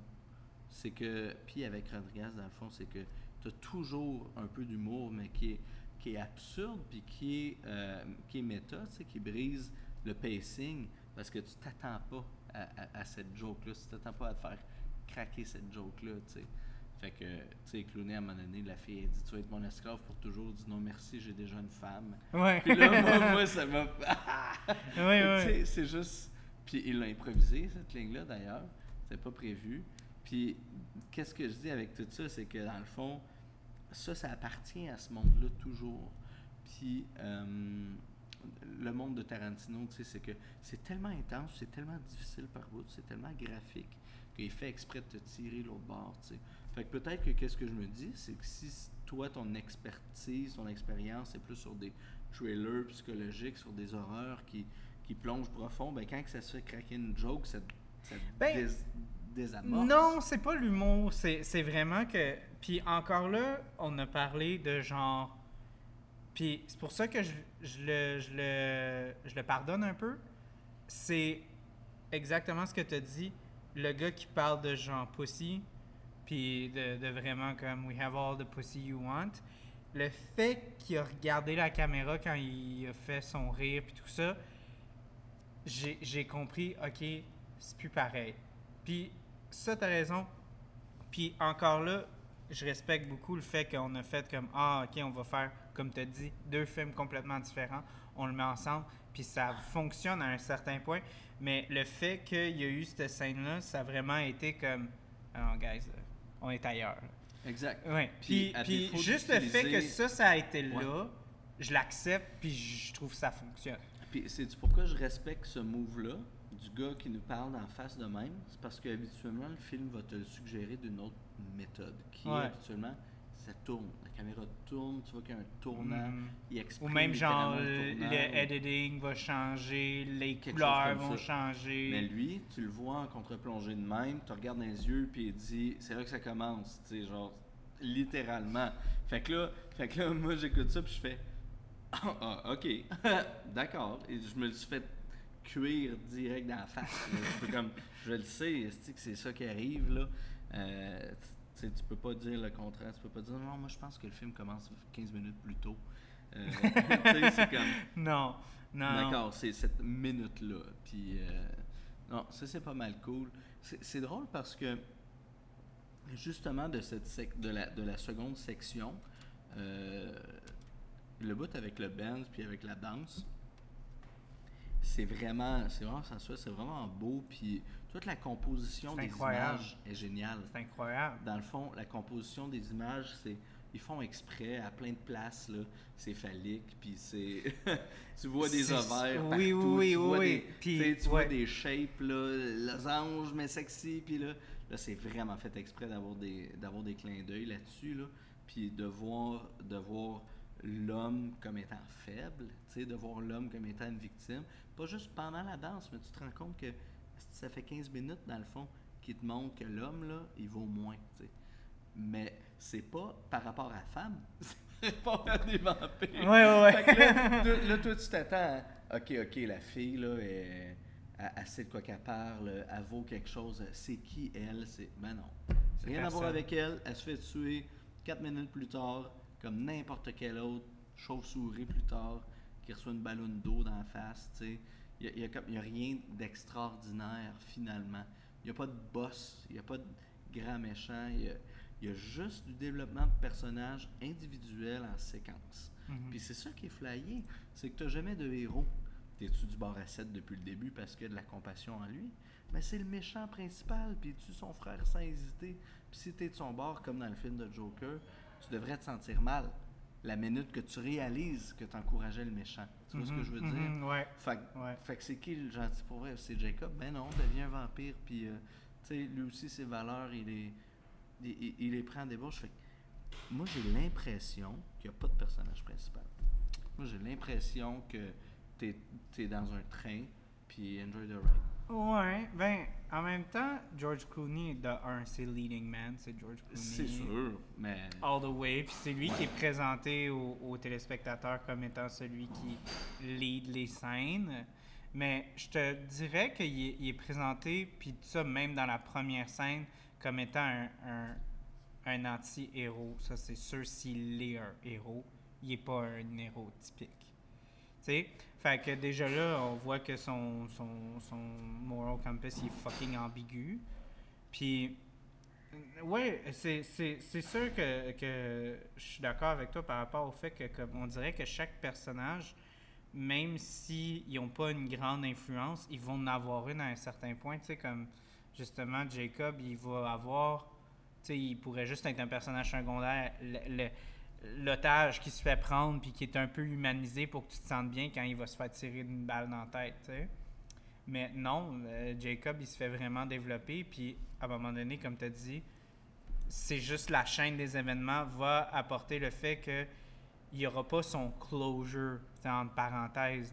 Il va juste comme Ah, ben, ils sont dans une situation où est-ce que tu peux devenir un zombie. Ben, il se fait mordre, puis c'est tout. Mettons, mettons, je te pose une question, puis je dis quel personnage tu peux relate dans le film? Moi, j'ai une réponse, si t'en as pas. euh... Qui que tu fais être à sa place Je Hein? j'aurais fait la même chose. Euh, je peux pas dire que je suis un, un, euh, un prédateur sexuel, mais je pense que le personnage de Quentin Tarantino, je pense que ce serait vraiment. Je, je relate vraiment. Je suis vraiment. tu sais, tout ce qui. À part le viol, puis le meurtre, je suis. Je pense que à chaque fois que je le voyais, j'avais vraiment comme une espèce de, de synergie. Puis ça, c'était de la façon qui était écrit, à part justement le côté vraiment malsain, euh, violeur, T'aimes les assassin. pieds ou t'aimes le whisky? Non, même pas. Euh, mais c'était plus l'aspect de comme euh, si euh, ben si j'ai un frère ou une sœur qui se font kidnapper, je prends. Mais je, sais, je, je sens aussi qu'en même temps, je serais pas le gars le plus smart dans ce genre de situation-là. Puis je suis un petit peu plus Mhm. impulsif. Fait que souvent aussi, je vais avoir comme mes émotions qui vont kick in. Fait que tu sais, quand il y a, quand il, il y a, il y a la, la scène avec George Clooney, il se fait donner un coup de poing sur la gueule. C'est tellement une la belle scène. Oui, parce que ça fait Ouais. tellement.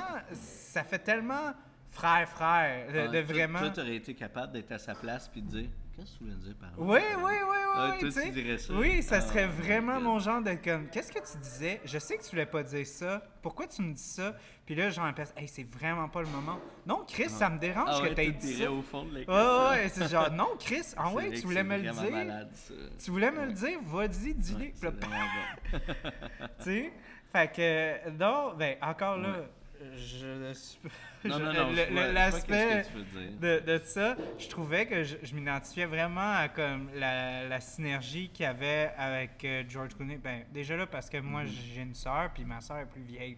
Puis, veux, veux pas, quand, quand t'es le plus jeune, c'est toujours le plus vieux, souvent, qui, peu importe, va prendre la Mm, place, ouais. va l'idée. Même si t'es plus, tu sais, encore là, tu sais un petit peu plus ce que tu fais, whatever, c'est juste le fait qu'ils sont plus vieux, Uh-huh. ils vont s'imposer dans la situation. Puis toi, t'es comme, t'essayes de prendre ta place, mais tu sais que c'est pas ta place, tu sais. Mhm. Puis je pense qu'aussi, moi, euh, si euh, Salma euh, Hayek, euh, je suis pas un gars de pied, mais si elle me crisserait son pied dans la gueule, avec Ouais. ce genre, le genre de danse qu'on a eu, je l'aurais bu le whisky puis je me serais Absolument, pas étouffé. Absolument. Non, non, j'ai j'ai trouvé ça, j'ai trouvé ça beau à voir, j'ai trouvé ça romantique. Je- hey, si tu me permets, je vais répondre Oui, oui, moi-même. oui, question. vas-y, vas-y. Euh, parce ouais. que Et toi, et chose- toi, mon cher. Oui, je sais, mais non, en fait, c'est plus. Il y a un commentaire que je veux dire par la suite de ça. Moi, là, la personne à qui je me suis identifié direct, c'est le caissier. Au début. J'ai fait, oh my god. On s'est tous Mais retrouvés Je là. serais tellement là à, à demander, ok, mais man, pourquoi qu'est-ce que tu veux que je fasse cette question? Hey, euh, puis à essayer de rationaliser. Puis le problème qui arrive avec le personnage de Tarantino, c'est que tu peux pas rationaliser avec, avec des fous, tu sais. Ouais. Puis, mais lui-même. Mais tu Mais- vois, ce serait mon genre. Encore là, comme Quentin, j'aurais Ouais. dit, dans un, un moment de stress, j'aurais fait Hey Chris, je l'ai Ah vu, ouais, je l'ai vu, je l'ai vu, j'ai vu le look Non, non, qu'il a fait.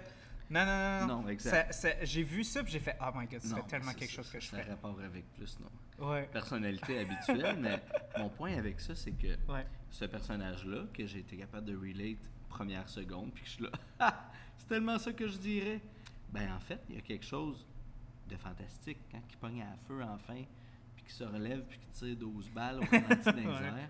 tout de suite catché, ok, c'est pas un film rationnel auquel je peux m'y attacher. C'est un film fantastique. C'est un film qui va. Ben, ça faisait très Quentin chose- Tarantino, là, vraiment comme flashy, Oui, mais c'est over the violent. top. euh, Oui, ouais. mais, Mais over mais the top violent, genre. comme ça. Ouais. Oui, les personnages ont une intelligence, mais tout de suite, ça m'a dit que le film n'était pas supposé être qu'est-ce qu'il allait être.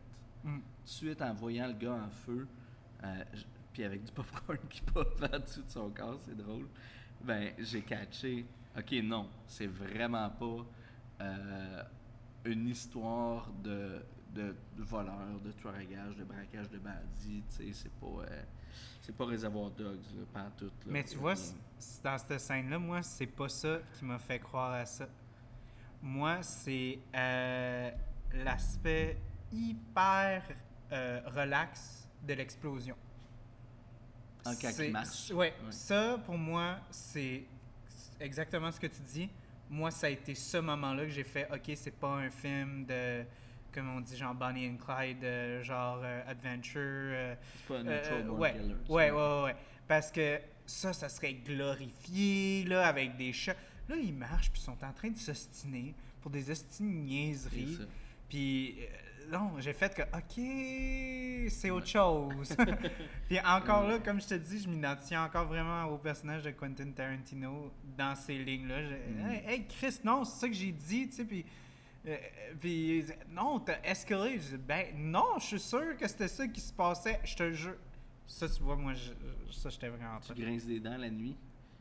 Il paraît que je. euh, Non, ben regarde, hein, tu t'identifies littéralement. je grince pas, mais il paraît que je. En tout cas. Euh, donc, euh, si tu veux, on pourrait parler encore là de la bière qu'on s'est versée. euh, Oui, absolument. Double IPA, Nelson Sauvin, tu vas me Yes. chercher, Houblon préféré. Citra. Galaxy, la niveau trophique. Tu veux, t'en veux-tu un petit peu plus? Absolument. Ben oui, ben oui, si tu permets. Oui. Yes, fait, Fait que que, si tu veux parler de IPA, cette- 8%.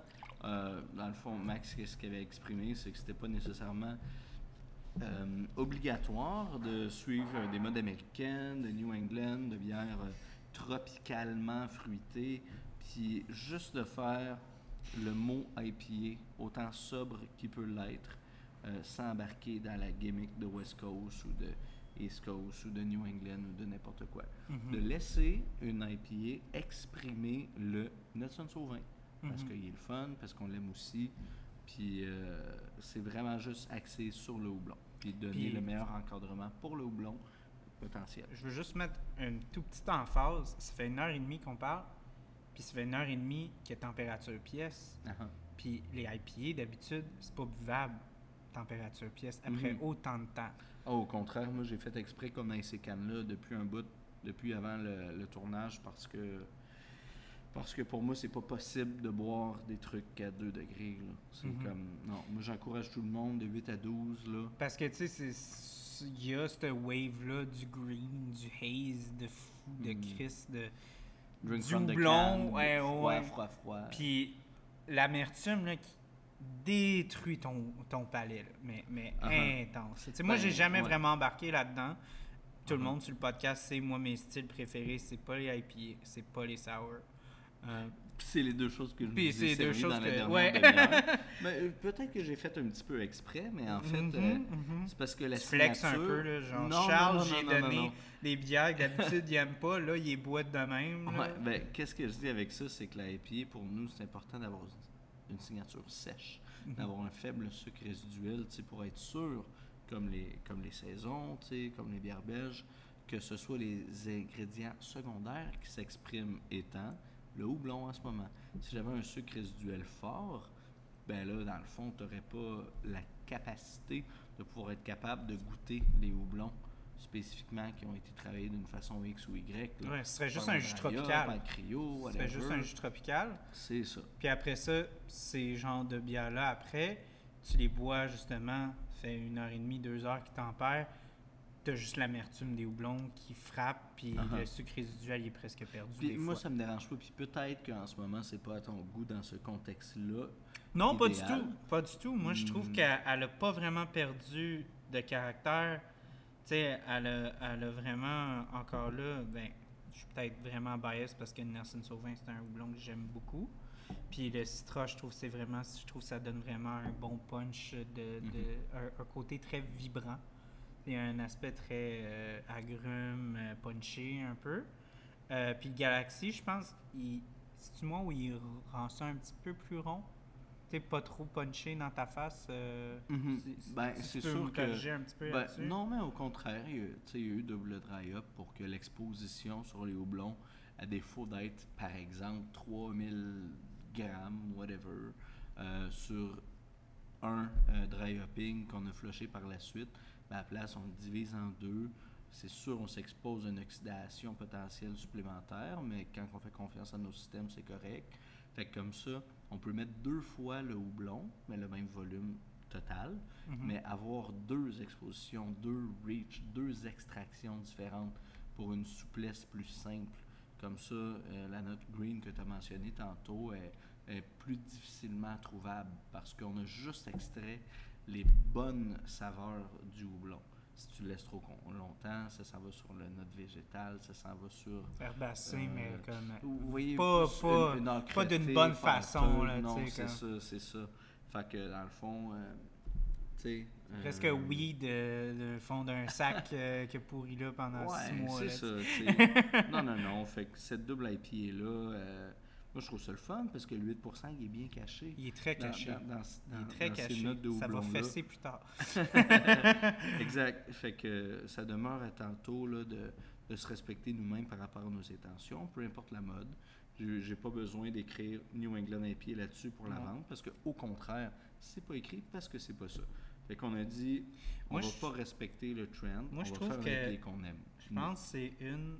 euh, comme la définition. Par rapport à ce que tu parles, par rapport à comment on va faire vraiment euh, shiner les houblons, euh, vraiment pas se rattacher à un style particulier, vraiment de comme laisser les houblons s'exprimer. Je trouve que c'est une des plus. des bières les plus rattachées à la définition de American IPA. Puis ça, c'est une IPA qui s'exprime, mais pas en, euh, se, en, en tombant dans le West Coast ou dans le New England à côté. Absolument. Peut-être qu'à l'interne, on a écrit American IPA Nelson Sauvin puis que tu as mis le doigt dessus. mais si je dis ça, J'ai dit ça, J'ai- même pas regardé. mais, mais si moi je dis ça, j'attribue un style au terme, mais peut-être que j'ai pas envie de le dire. Oui, parce Tu que vois- encore vois, là, euh, l'American IPA, ça quantifie, ça, dépendant de qui brasse, tu sais, c'est un label qui est comme vraiment utilisé Exactement. par plein de... Fait que ça suffit. Ouais. Ça suffit les labels. Mhm. C'est pas ça l'important. l'important, c'est j'ai écrit Nelson Sauvin sa canne, Parce que c'est ça qui est utilisé. Ouais. Puis c'est ça. Mhm. Puis c'est pour ça que ça me dérange pas d'avoir la IPA depuis 40 minutes température pièce. Mhm. Parce que je, je sais qu'on va aller le chercher. Une autre brasserie aurait vraiment pas eu autant d'assurance, l'aurait gardé au froid, puis aurait dit quand est-ce qu'on boit la IPA sur le podcast? Mhm. euh, parce que je veux qu'elle soit vraiment à la température euh, euh, optimale, puis tout ça. Tu sais, veux, veux pas. C'est comme, moi, comme tu parlais de cuisinier, c'est un peu comme des recettes. Tu sais, c'est, Ouais. c'est moi, moi, perso, quand je fais une recette, je veux que ça soit mangé chaud. Mais euh, au début, avant, ça me frustrait quand ma blonde, elle mangeait ma bouffe froide. Non. Mais là, j'ai réalisé de comme, hey, si ma bouffe est tellement bonne qu'elle va la manger A, température pièce, B, froid, ça veut dire que tout est là, c'est juste. Pourquoi tu cares à Ouais, propos ouais, de la température, dans le fond? C'est vrai. Puis euh, je voudrais, tu sais, je voudrais pas critiquer le contraire, mais c'est vrai que dire non, non, non, man, faut que ta bois froide, là, sinon, là, ça marche pas. Ou le contraire, non, non, man, si ta bois pas à 11 degrés, là, elle est pas bonne. ben là, ok, mais d'abord, arrange-toi pour faire une bière qui est bonne tout le fucking temps. Ouais, ouais. Ouais, ouais, ouais. des termes. Non, c'est vrai, c'est vrai, Quand vrai. on prend ça d'une autre direction, puis c'est. euh, Tu sais, il y a plein de cannes là, que c'est écrit.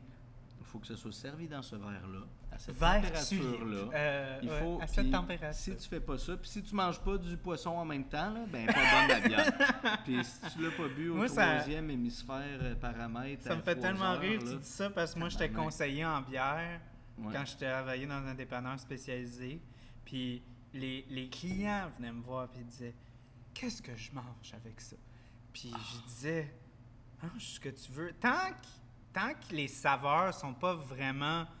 Il n'y a pas de clash là. Ouais. Tu peux boire une IPA en mangeant des pâtes, en mangeant des Mhm. wings, en mangeant un, un repas indien. You fucking name it, là. Tu sais, c'est, c'est sûr que des fois, OK, peut-être pas. Peut-être mange pas une. euh, bois pas une pastry stout, peut-être avec tes pâtes Alfredo. Peut-être pas. Mais Tu sais, en même temps. à un certain Avec point. tout euh, ça, t'a- t'amènes une, une direction qui est intéressante, c'est que ici en fût, ici, tu sais, euh, dans toutes les brasseries, des, des euh, plateaux de dégustation. Moi, j'ai décidé de ne pas en avoir ici OK. parce que en fait, je limiterais euh, ma clientèle à un système de service spécifique. Ça, ça me dérange. Mhm. Fait que mes 16 lignes de fût ici sont disponibles en verre, en peinte. Ça finit là. Pas de plateau, pas de niaisage, pas de, de, de, de, de, de barquette écrit à craie numéro 1 à 4. Puis il s'est trompé parce que t'as de demandé la gauche à 6 droite, puis il t'a là, donné la Hey, 6. finalement, j'ai pas elle, tu reviens à la table. Tu- ce niaisage-là n'existe pas. Je dis niaisage, je critique pas ceux qui ont ça, mais je Moi, je te jure, moi, je suis le gars, je suis le Qui gars qui demande un qui flight. tu demandes un flight, parfait. Mais moi, je vais te dire pourquoi j'aime pas ça. Ouais, C'est parce que moi, je t'offre l'opportunité de ne pas respecter les conditions que j'imposerais avec mon flight. Si je dis j'ai un flight de 5 bières à 16 piastres, ben moi, je te donne l'opportunité d'en goûter 3, un petit taster sur le bras pour le fun, puis d'en payer juste deux. Que tu veux un verre pour vrai parce que tu fais Waouh, ça, ça me parle. Fait que moi, je vois ça comme un avantage de permettre à la clientèle de focuser sur ses intérêts personnels, puis d'avoir une petite shot à gauche, à droite d'une autre sans le monétiser. Parce que quand on parle de cash, on, on embarque dans une autre game, qui n'est pas le développement d'intérêt artisanal, mais qui est, OK, tu me demandes de sortir mon portefeuille, c'est mieux de valoir la peine. Donc, Faut que je te compte un- de ça. Faut que je te compte après, mais si tu veux finir ton point. vas-y. Exact. Fait que dans le fond, juste de voir ça comme ça, pour moi, c'est important que la, la diversité appartienne entre les mains des clients, sans leur offrir le flight, mais en leur disant, pogne tout ce que tu veux, ça me dérange pas, pas en tout. Puis cette, cette grande offre-là, ben dans le fond, finalement, les gens disent Ah, vous avez pas de plateau Puis je dis Ben non, décide lesquels tu veux, puis ça me fait plaisir. Puis ils font Oh, wow, merci, puis ça les déstabilise. Ouais. Puis quand tu es déstabilisé, c'est la meilleure place pour être en mode dégustation. Parce que tu n'as pas d'attente, parce que tu y penses plus. Parce c'est ça que j'allais te dire. Parce que- tu as eu un gros speech sur à- avant. On a vraiment établi le, le côté vraiment ego on the side. Euh, L'aspect que vous êtes vraiment fier de vos produits, puis vous êtes vraiment fier de où ils sont, comment ils ont été créés. La réalité, je pense, des consommateurs avec, euh, ben, aussi avec les microbrasseries en tant que telles, qui suivent des trends, qui euh, les exécutent des fois d'une façon de main de maître.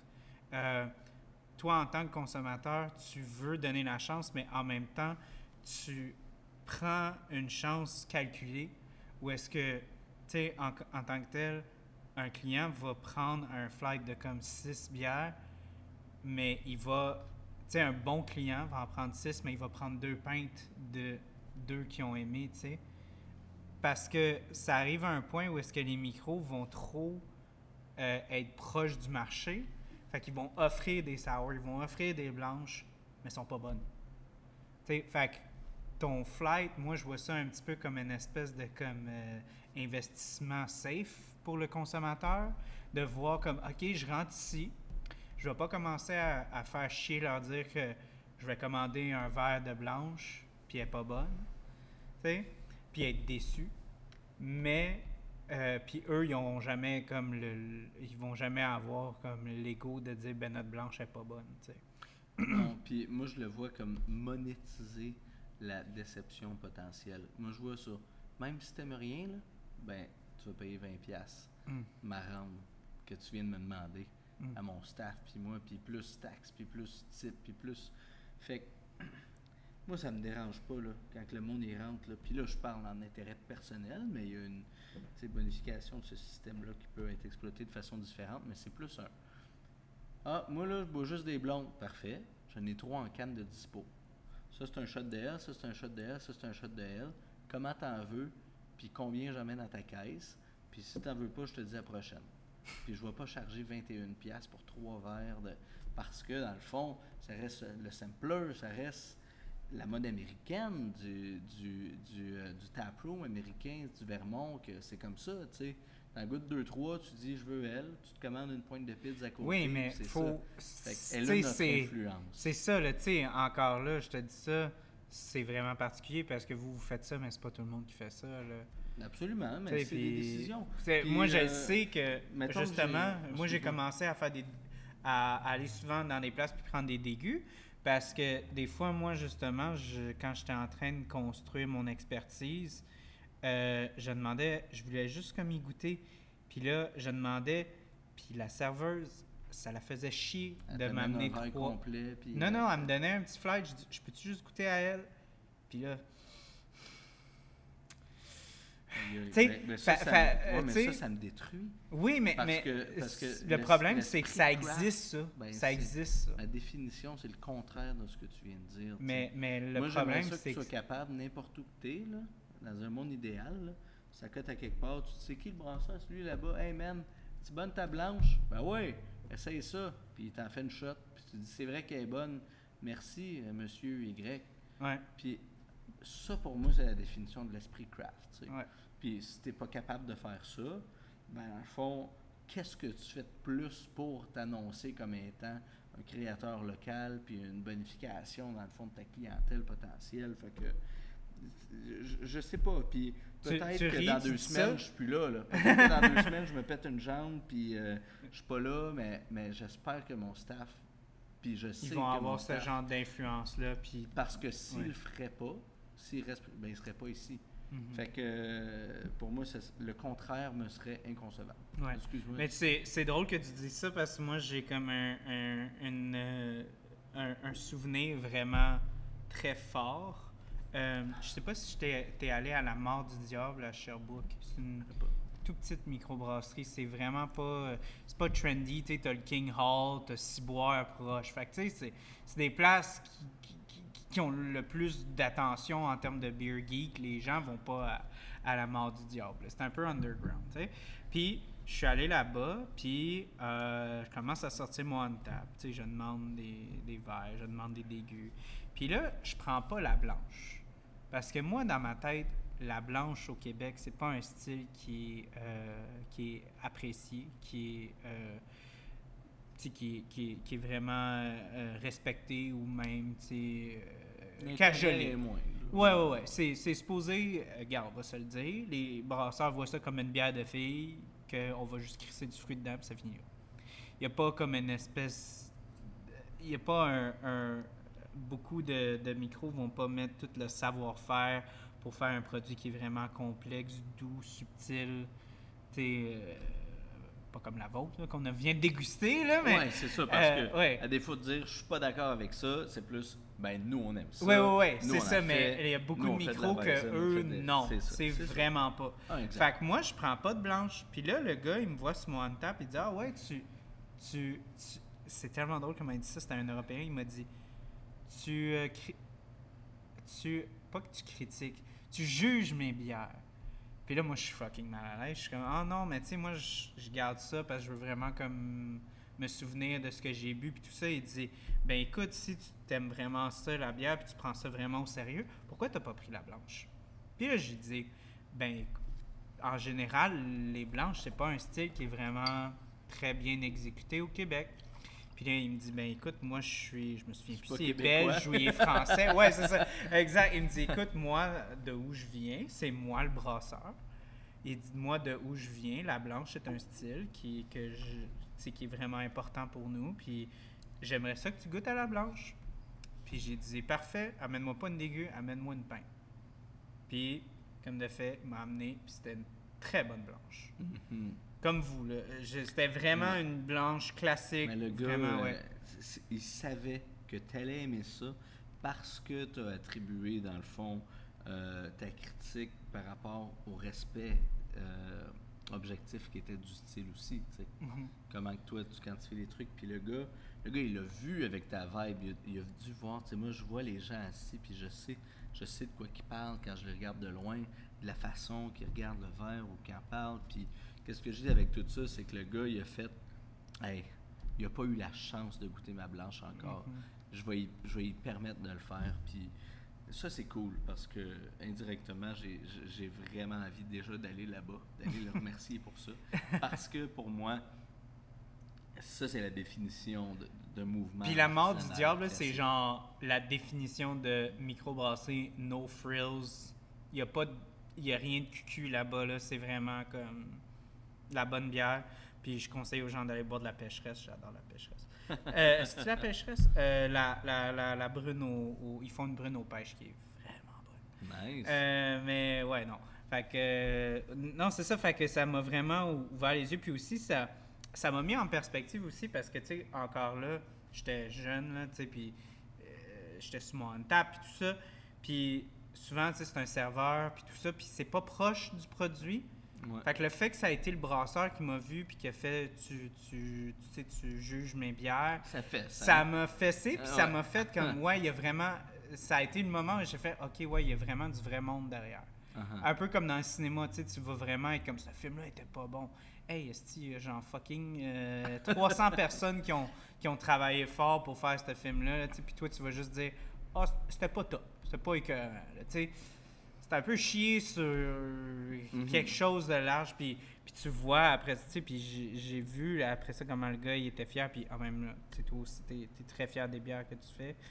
C'est quelque chose qui est très proche, puis souvent, on dirait que sur, ben ça a l'air cliché à dire, mais sur les médias sociaux, justement comme sur Untap, comme sur Capsule Bière, comme sur toutes les plateformes, t'oublies un peu que c'est artisanal, que c'est comme les gars qui travaillent fort, puis que C'est que, tu sais, puis quand ils commencent à avoir des clics de comme genre ah ouais moi il y a, rien que je Mhm. déteste le plus dans la bière que les clics qui se forment de Mhm. comme ça c'est acceptable ça c'est bien vu ça c'est moins bien vu hey tu me fucking niaises, Euh, euh. Est-ce que j'ai le droit de partager Oui, euh, oui, oui, une observation que, que j'ai eue là-dessus?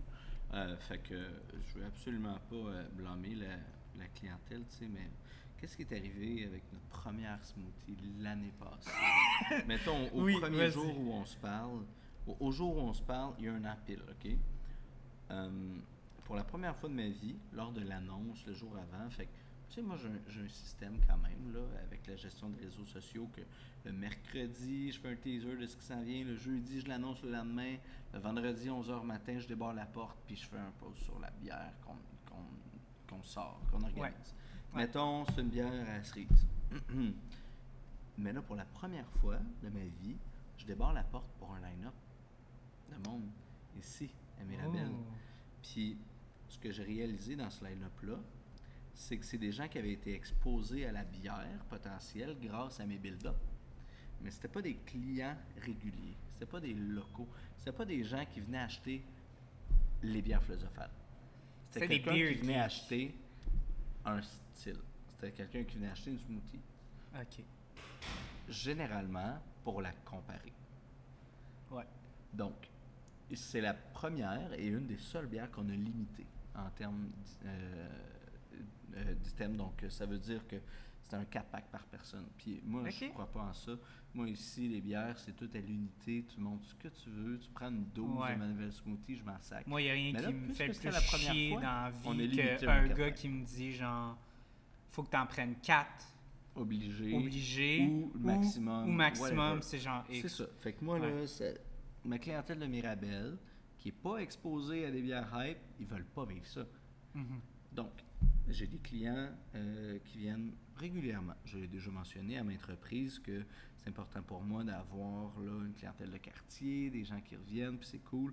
Fait que ce vendredi-là, ben, il y a des gens qui, qui sont venus se mettre en line-up pour être les premiers à avoir ma bière de smoothie que j'ai remarqué parce que j'ai des fenêtres euh, see-through que tu le vois pas de l'extérieur mais que le gars il rentre acheter le 4 pack puis sa blonde est là 5 minutes après à en acheter un autre 4 pack puis j'ai j'ai pas trouvé ça le fun tu sais Ouais. parce que chaque personne qui a passé entre les cracks comme ça a empêché un autre client Ouais. de, de mettre la Tu main vois, sur quelque chose qui j'ai- était hors norme J'ai dit, j'ai dit, ça me fait chier un, un gars qui. me- En fait, ça me fait plus chier quelqu'un qui me force à acheter un 4-pack qu'un gars qui dit une par personne. Parce que je pense que le une par personne vaut plus la peine que. moi, je trouve que, honnêtement, le, Ouais. le, le forcer à acheter un 4-pack, c'est, c'est voler quelqu'un. Ben, personnellement. des- Euh, des- Je trouve que ça l'est. C'est ça Puis. euh, je veux pas commenter que- sur fait le que sujet, mais pour je vais moi, pas dire c'est qui, ça. Mais non, euh, si vous me blacklistez, moi, c'est mon opinion à 100%. C'est comme si tu arrives à une pizzeria et il dit ben, il faut que tu en achètes trois. Ouais. Non. Anyways, Ouais. fait que. Mon, euh, point avec oui, tout oui, ça, oui, oui, oui, oui. c'est que Mais ça avec- donne avec plus l'opportunité aux autres de pouvoir goûter. Euh, en Fait- en fait, euh, mon point avec tout ça, c'est que malheureusement, j'ai eu des clients réguliers, locaux, que j'aimerais faire, euh, tu sais, bénéficier d'une bière le fun, différente, qui était différente de, de, de nos, de nos styles habituels. Mais mais il y a des petits coquins qui ont, qui ont, des, qui ont des pages de, de drainage de bière, tu sais. Puis qui ont fait Oh, ouais. exprès d'arriver à la gang, euh, plusieurs personnes de suite, pour les acheter puis les mettre dans le drain pour euh, faire des views sur Facebook ou YouTube ou whatever. Bienvenue sur Internet. Exact. là, ça a été la première fois qu'on a été exposé à ce genre de choses-là. Uh-huh. Puis ça nous a vraiment fait débander. Là. Ça nous a vraiment fait, OK, wow, c'est ça, être hype. C'est ça, être le highlight de la semaine. Faire un release, annoncer. Arriver tôt pour faire ça. Est-ce que c'est ça l'esprit des bières philosophales? Puis la réponse était clairement non. Ouais. Puis c'était vous qui veulent camper, être en line-up, puis venir drainer mes bières, puis empêcher un client local de mettre la main sur quelque chose d'intéressant, ben je ne vais plus vous donner la chance d'agir selon vos intérêts. Puis on va se respecter. Puis on va faire quelque chose qu'on trouve sain, puis qui est, qui est Oui. pas possible de faire ça. Fait que là, là ça, nous a, ça nous a remis en question complet Ouais. à cause de une opération comme ça. Ouais. Ça a fait, est-ce que vraiment on serait prêt à dealer avec ça? Puis la réponse était non. Pas parce que, ah, vous pouvez pas travailler under pressure ou whatever, mais c'est plus un, c'est quoi? Est-ce que c'est la raison pour laquelle on a fondé les bières philosophales, puis la réponse était non. C'est, euh, C'est ça. C'est vraiment. euh, tu touches à un point qui, qui est vraiment.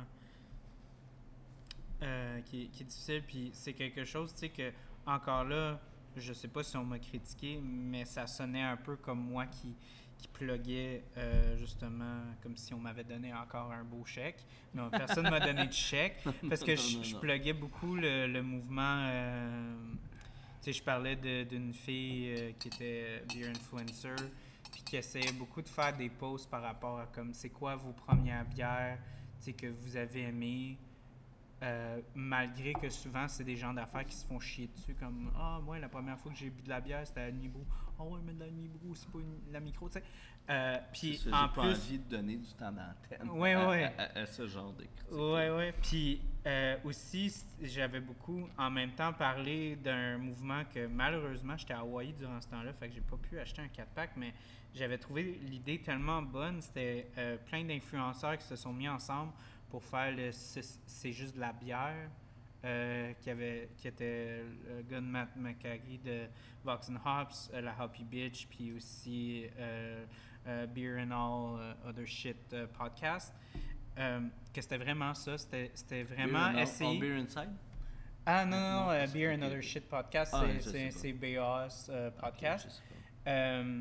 Il avait fait vraiment comme une collabo avec Brasserie Générale pour faire genre justement un 4-pack de comme des bières old school, là, comme des dry stout, des blondes, puis affaires comme ça.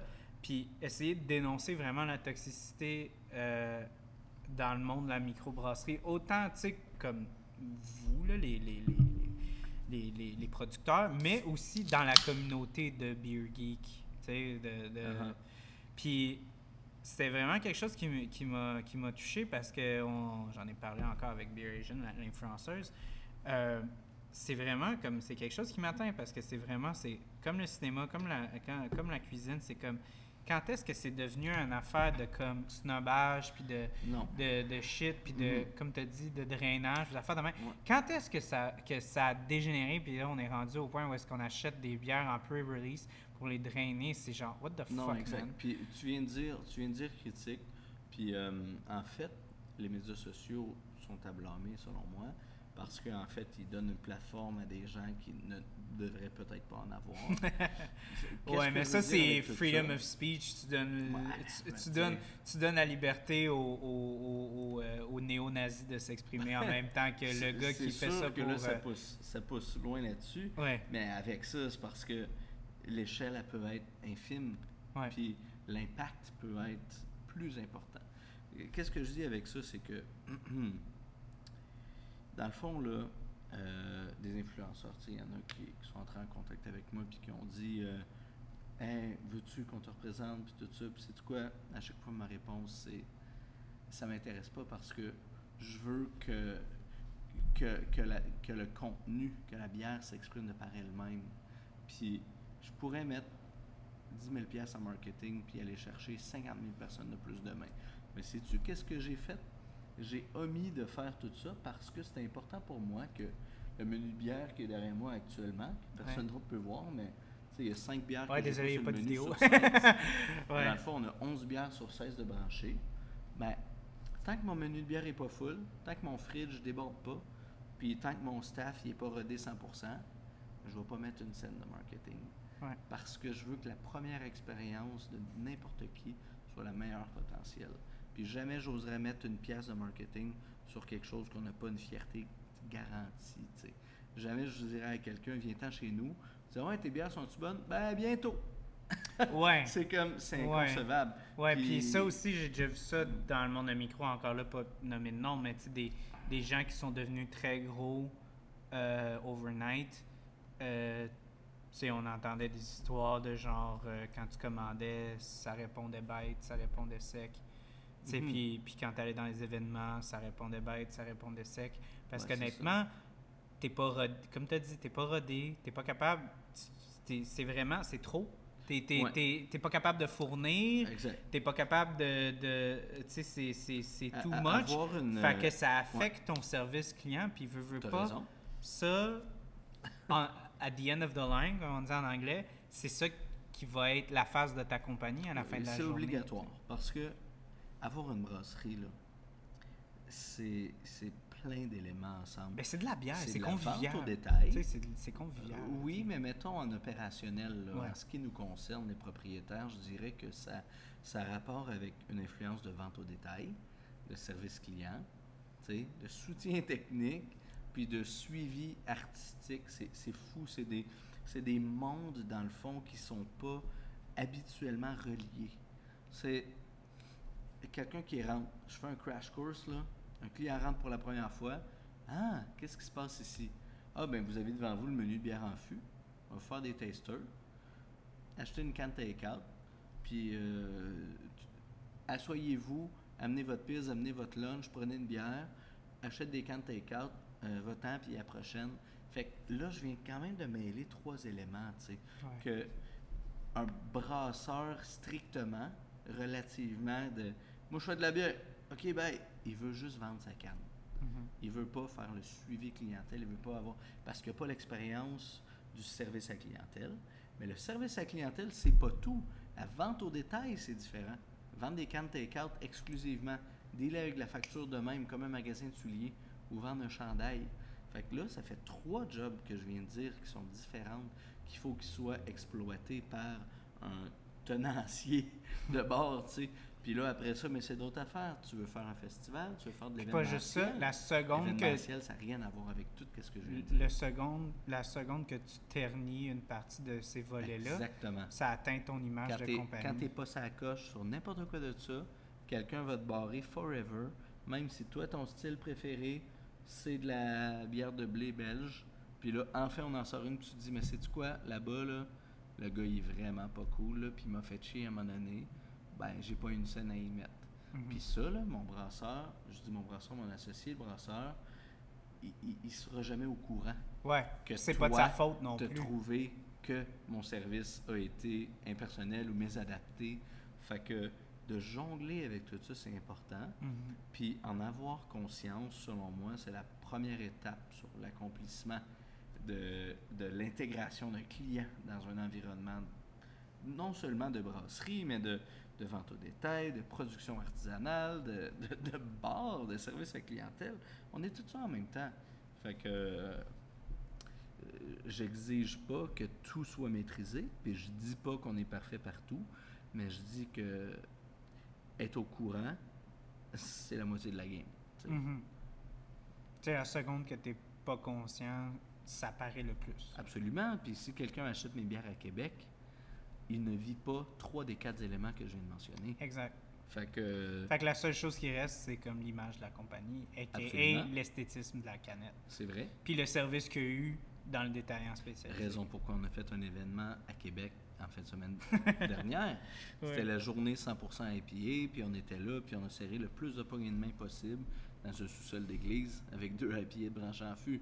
Fait que mon point avec ça, c'est qu'on a exposé notre clientèle de Québec à deux des quatre facteurs, mais tant qu'ils ne sont pas venus ici en vente au détail pour en passant avant d'aller au resto ou en service à la clientèle de ils ont booké un groupe de 30 personnes pour vivre un anniversaire ou regarder un film d'horreur ou avant d'aller à un show à gang de 12 puis tu sais tu vois euh, sous diverses formes on est capable de créer un, un- un bien-être puis un service puis euh, c'est vraiment le fun moi, moi, je trouve ça cool c'est vraiment Ben, écoute, moi, je me, je me suis fait quand même. euh, je me suis fait convertir. Fait déjà, je dis convertir, puis je veux qu'on qu'on qu'on segue euh, avec la dernière bière qu'on déguste aujourd'hui. Yes. Parce que ça, c'est un esti de coup de cœur. Parce que euh, cette bière-là, c'est magnifique. Vous avez deux versions. Vous avez la Buck, puis vous avez la Double Buck. Oui, la Doppelbock, euh, c'est la version du passé. C'est la première. C'était pour être sûr d'avoir un impact assez fort. Donc, elle s'appelle Deadwood. Euh, c'est le band de, de metalcore, de, de, de death metalcore, de, de metal point de mon associé Maxime, qui en est drummer. Donc, Deadwood. Euh, le, le logo, l'étiquette au complet, c'est un single de ce band-là. Donc, euh, c'est assez, assez glauque, euh, c'est assez macabre. Euh, la Bock, qui est un style, dans le fond, de euh, allemand, qui était initialement à 7,3% maintenant à 5% avec sirop d'érable de la sucrerie Belle-Rivière. Donc, le sirop d'érable est ajouté en fermentation active pour que les levures passent au travers du sucre d'érable aussi. Mhm. Donc, par la suite, il reste juste la composante sucrée, l'impression sucrée du sirop d'érable, sans pourtant que ce soit lourd. Fait que c'est une brune de soif euh, qui est buvable en été. Parce que Euh, c'est ça, j'avais dit à, à- à ton associé. Je pense pas que je te l'avais dit à toi. J'ai dit, je la préfère à la double buck. Parce qu'en plus, j'adore les double buck, mais c'est peut-être à cause que c'est l'été, c'est peut-être parce que je recherche quelque chose qui est moins euh, lourd, moins confortant.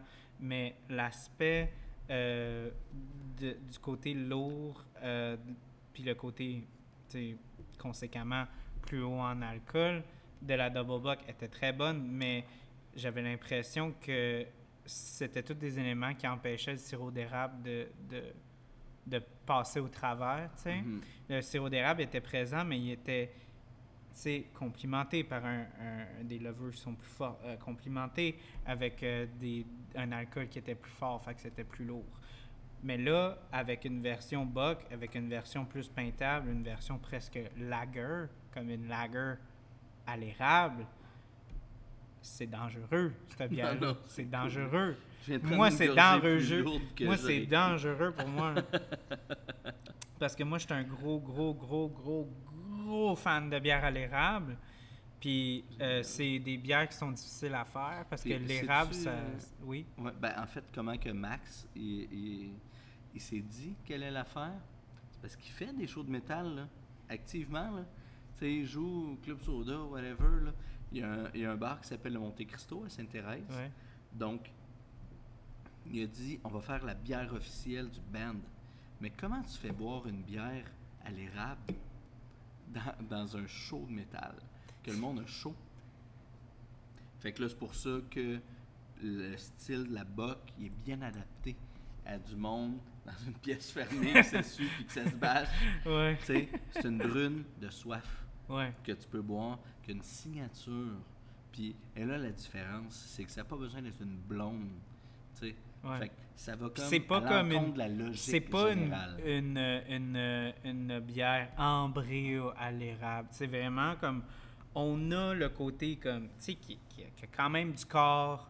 Qui est, moi, je, je trouve que ce que j'aime beaucoup de celle-ci, c'est que oui, il y a le côté sucré du sirop d'érable, mais il y a beaucoup, beaucoup, beaucoup d'emphase sur le côté boisé Uh-huh. euh, euh, qui ressort beaucoup dans celle-là. T'as raison. moi, j'ai vraiment un, un gros, gros, gros, gros coup de cœur sur cette Puis, sais-tu quoi? On est capable de faire une double buck, on est capable de faire une buck. Puis, Max, en 2019, j'ai bu son Ice Buck. Puis, Mm. tu sais, c'est des affaires qu'on n'a pas encore exploitées, mais qu'on est capable. C'est ça qui est le fun. Puis, je crois que, comme avec la sour plus tôt, la maîtrise du style est important pour laisser exprimer des éléments secondaires par la suite. Mhm. Pas le contraire. Pas, Ouais. je veux faire une blonde à l'érable ou une ou- brune à l'érable. Tu sais, c'est vraiment comme. Il y a comme trop de focus. c'est ouais. plus, OK, l'érable. Dans quoi est-ce que ça s'exprimerait? Bien. Hmm. Ouais. Puis là, c'est de, tu sais, de théoriser, puis c'est une grosse job de papier. là. Le job de brasseur, là, c'est jamais, jamais, jamais en exécution. L'exécution, c'est tough, mais, euh, God, la job autour de ça. là. Les chefs cuisiniers, ils ont des rushs le jeudi puis le vendredi soir. Le reste du temps, mais ils font 70 heures pareil. Le reste Mais du c'est de la prep. 58 heures, euh, il y a- d'autres choses à faire. Tu comprends? Qui est tout aussi important. Fait que, oui, euh, merci euh, d'aimer ça, vraiment, là, c'est cool. Mais ouais, pour de vrai, moi, c'est. c'est Encore là, c'est drôle que je dise ça parce que j'ai comme. C'était la première affaire que j'avais parlé euh, euh, avec ton associé. que J'ai parlé de la, de la sûre parce que, comme j'ai dit, c'est celle que j'avais pas d'attente. tu sais. Fait que Uh-huh. c'était celle que, tu sais, qui m'a le plus marqué. Fait que celle-là, j'en parle presque pas parce que je suis comme, ben là, je suis Charles, moi, style les bières à l'érable, c'est n'importe quoi, je vais la boire, tu sais. Même si est ordinaire, je vais quand même l'acheter, la canette, tu sais. Peu importe, j'ai vu érable, je le prends.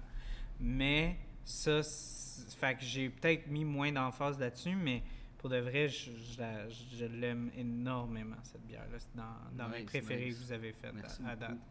ouais, ben, c'est probablement ma préférée à date. Est-ce que tu savais que dans les fermenteurs en ce moment, j'ai une Scotch Ale à l'eau d'érable 100%? Je te l'avais pas dit? Non, puis Scotch Ale, c'est mon style préféré Non. de bière. Oh my god. OK. Elle n'est pas encore carbonatée, là. Elle est en fin de fermentation actuellement. 1600 litres d'eau d'érable arrivée au tracteur Oh. qui a pompé dans notre tank à eau chaude. Fait que dans le fond, au lieu d'avoir le hot liquor tank avec de l'eau à 76 degrés avant la brasse, là, fait que dans le fond, sur le système à trois vaisseaux, là, en 7 BBL, fait qu'en 1000 litres qu'on brasse, pour le 1000 litres de bière, ça a pris 1600 litres d'eau d'érable, dans le fond, pour le sparge, pour repasser de l'eau, en fait, en- pendant le mash, là, dans les céréales. Fait que je vais t'en faire goûter tout à l'heure. Moi je suis Ben, à chanceux. date, euh, à date, elle est bonne. Fait que, Un Scotch Ale au mois d'août, là, c'est c'est basé en Christ, là. Ben non, on va la barriquer. Ah, ok. Peut-être en faire une coupe de canne pour Ah, le ok. fun classique en ce moment, tu sais, straight, pour juste la vivre. Uh-huh. Mais euh, c'est un des premiers produits de garde. là. C'est ex- Est-ce que vous pensez faire de la bouteille ou exclusivement Absolument. Oui?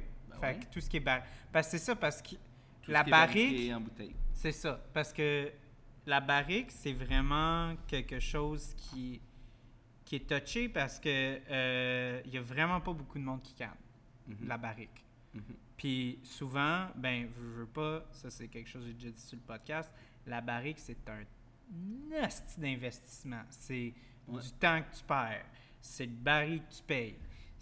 Puis c'est tout de l'argent qui dort. C'est comme des investissements euh, dans un dans la bourse fois 1000. Ben, on est déjà toute cette épaule. Puis euh, Si c'était juste de nous autres, de nos intérêts individuels, on serait déjà juste en bouteille, juste en barrique, juste tout. là. On terrible là. mhm. Fait que c'est un champ qu'on n'a pas exploité comme il faut pour l'instant, pas suffisamment. Au contraire, loin de là. Mais tu sais, t'as jamais entendu parler de ma rouge des Flandres? Euh, en novembre l'année passée, là. non. parce que j'avais 82 cannes, puis on les a vendues en 28 heures.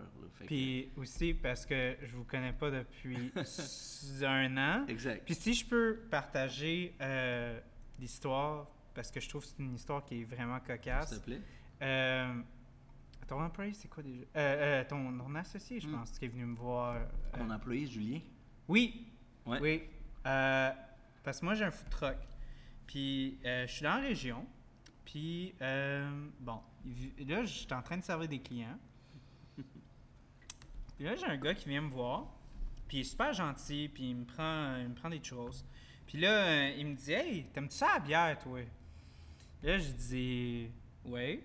Il dit T'aimes-tu beaucoup ça? Tu sais, tu suis-tu la, la bière? Puis là, j'ai dit Ben, j'ai un podcast de bière. Puis je t'ai conseillé en, en bière de microbrasserie. Il dit Ah, ouais Je dis Ben oui. Puis là, il me dit ah, ben, on est euh, au coin de la rue, on est là-bas. euh, viens, on va te donner une canette sur mon bras. On veut que tu goûtes à ce qu'on fait. Fait que là, je viens les voir. J'étais encore en uniforme. Je pue le churros. Puis je viens. Puis, euh, c'est ça. Fait que j'ai été vraiment estomaqué par l'approche qu'il a faite. Puis ça m'a fait tomber en amour avec vous parce que encore là, ce que tu parlais de vraiment comme avoir une assurance tellement forte de comme garde, on croit tellement à nos produits, on te donne une canette, Mhm. on te fait goûter on the house un, un fond de verre de tout ce que tu veux parce qu'on croit tellement en nos produits qu'on sait que peu importe le style que tu aimes, tu vas aimer quelque chose. Ouais, ouais, ouais. Ben, le dynamisme de Julien, tu sais, depuis plus de 10 ans qu'on est des amis, on est à l'école hôtelière ensemble, sa, sa capacité de compréhension technique est, super bonne parce qu'il est sommelier de profession. Mhm. Fait que lui, son champ, sa palette, euh, il est vraiment capable de l'adapter.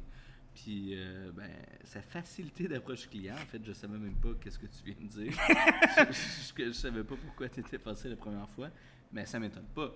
Je comprends parce que, en fait, suis pas là. Il l'a ben, vu dans mon visage. suis pas là, ben, c'est lui qui est. Ouais. Il a Ouais. ses clés, il a le code du système d'alarme, Ouais, whatever. ouais, ouais, Tu sais, Je, je viens de le dire publiquement, oups, mais c'est plus que. Demandez-y si vous voulez rentrer dans le micro. Mais Jules, On peut le il soudoyer. a pris la place comme étant la sienne, jour Ouais. un. Selon mes besoins et mes désirs aussi, là, il se l'est pas attribué, mais, mais c'est vrai pour tout mon staff. Mhm. C'est vrai pour les six personnes qui sont sur mon plancher actuellement. Tout le monde a le même degré d'intégrité, puis jamais tu devrais rentrer puis que quelqu'un te parle d'une bière différemment qu'un autre ou ait moins d'intérêt à la compréhension ou à la discussion. Fait que, parce qu'on est passionné par qu'est-ce qu'on fait, ça veut pas dire par le débarrage de porte puis le- le- de passer le balai, mais ça veut dire qu'on a tous le même but. Ouais. Tout le même but, c'est que objectivement, on veut faire grandir le monde de la micro-artisanale. En ce moment, ça donne que c'est Puis faire les découvrir aussi. C'est ça. Faire découvrir, c'est vraiment Oui, ça, tu sais. Améliorer la compréhension Ouais, moi, sociale. Moi, j'avais bien des. Il y avait bien des gens qui, qui, qui étaient méchants. Ben, méchants, ça, ça a l'air comme un enfant de 4 ans, mais littéralement, tu sais, méchants. Tu sais, on voit la toxicité, genre, justement, des gens qui vont, qui vont poster, comme on disait, tu sais, sur Capsule Bière, des affaires qui ont aimé certaines bières de certaines micros qui sont, qui sont comme semi-commerciales, whatever. Puis on va avoir des beer snobs qui vont arriver, Ah, what the fuck, c'est dégueulasse ça, genre, c'est pas de la vraie micro, nanana. Moi, le client qui rentrait, sais, au dépanneur spécialisé, puis il disait, écoute, je bois de la Budweiser, je veux essayer quelque chose. Je veux encourager mon industrie locale, mais je veux pas non plus, comme, tu sais, goûter une bière au pickle, comme tu as dit, là, tu sais, comme avoir quelque chose qui va sortir complètement de ma palette de goût. Puis c'est correct, c'est Ben oui. 100% correct. Moi, j'ai un ami irlandais que lui, là, voulait rien savoir des micros. Ouais. Parce que lui, en Irlande, il a juste bu des bières, bières. Puis là, il dit Moi, vos bières aux fleurs au Québec, là, j'ai ça, là. Je dis Arrête, man. C'est pas ça. Arrête de penser à la bière aux fleurs. Puis à la place, là, pense à ce gars-là, là, qui a mis de l'hibiscus dans sa blanche, là. Ben, c'est passé de l'hibiscus de son jardin de chez eux. Puis si toi, tu y fais à souper chez vous, là, puis tu utilises des herbes de ton jardin, là. On va pas commencer à dire ça. vous autres, puis vos herbes de vos jardins, là. J'ai dit, c'est de même que tu sonnes. Il dit, je m'excuse. Puis là, c'était cool. Puis là, il est ici, puis il prend sa peine. C'est une fois aux deux semaines ou quoi de même. Puis je sais pas. C'est- Je pense que c'est un, c'est mode de progression. Puis c'est embryonnaire en ce moment, le monde de la brasserie au Québec. Euh, parfois, il y a des gens qui disent que c'est saturé, a tellement. C'est sûr que si tu regardes ton métro chez vous, à, à whatever, puis que l'espace tablette, la tablette est pleine, mais c'est quoi? Moi, je suis pas d'accord. Le monde de la microbrasserie au Québec n'est pas saturé. Le monde de la microbrasserie au Québec peut être en développement constant pour permettre à tout le monde de développer sa signature. Mhm. Puis, il y a combien de garages par ville pour des chars? 8, 12, 40 Peu importe. Puis, deux microbrasseries par ville ou 8, ça me dérange pas. Parce que chacun va définir ses intérêts personnels relatifs au brasseur. Parce que c'est les intérêts du brasseur, selon moi, qui devraient demeurer en premier plan. Puis il y a des brasseurs qui aiment les bières belges, qui aiment les blanches, qui aiment les whatever. Il y a des brasseurs qui aiment les, les styles de houblonnage américain. Puis tant que j'ai pas parqué en face de moi un bar qui a la même capacité que moi avec les mêmes bières, mais je serai jamais en compétition. Ça me fait rire que tu dises ça parce que je, je te dis garage, moi je dirais restaurant. C'est vrai. C'est vrai que c'est comme- la même chose. Tu as 5, Mais 10, dans le 20 restaurant, restaurants, tu sais. Euh, la différence, c'est que le garage, tu as une. euh, tu, tu retournes au même. Oui, Euh, tu mais... retournes au même. mais au restaurant, tu vas comparer. Fait oui, mais en même temps, se, se crée aussi une certaine, euh, une certaine complicité dans des bons restaurants. Dans des, Oui. des restaurants qui se maîtrisent. Mais pas dans- du même style. tu sais. Le staff, Ouais. le staff d'un resto qui ferme à 7 heures va aller chez l'autre à 8 souper, puis ils vont, ils vont rouler le type, ils vont, ils vont Mhm. s'encourager entre eux autres, ils vont se respecter au travers de ça, au travers des styles qui qui font pas les mêmes. Mais s'il y a des restos, que ces deux restos de, de pasta italien face à face, ben le staff il va pas aller dans l'autre en finissant. Non, c'est ils vrai. vont, ils vont bâcher l'autre. Mais les garages ou les coiffeurs, tu as ton coiffeur, tu gardes ton coiffeur jusqu'à ce qu'il y ait de quoi de majeur qui arrive, comme un déménagement. Même affaire sur ton garage, tu as un gars spécialisé en Vaux, Ouais. tu vas rester à ton gars de Vaux. Puis Ouais. tu vas pas magasiner tes coiffeurs.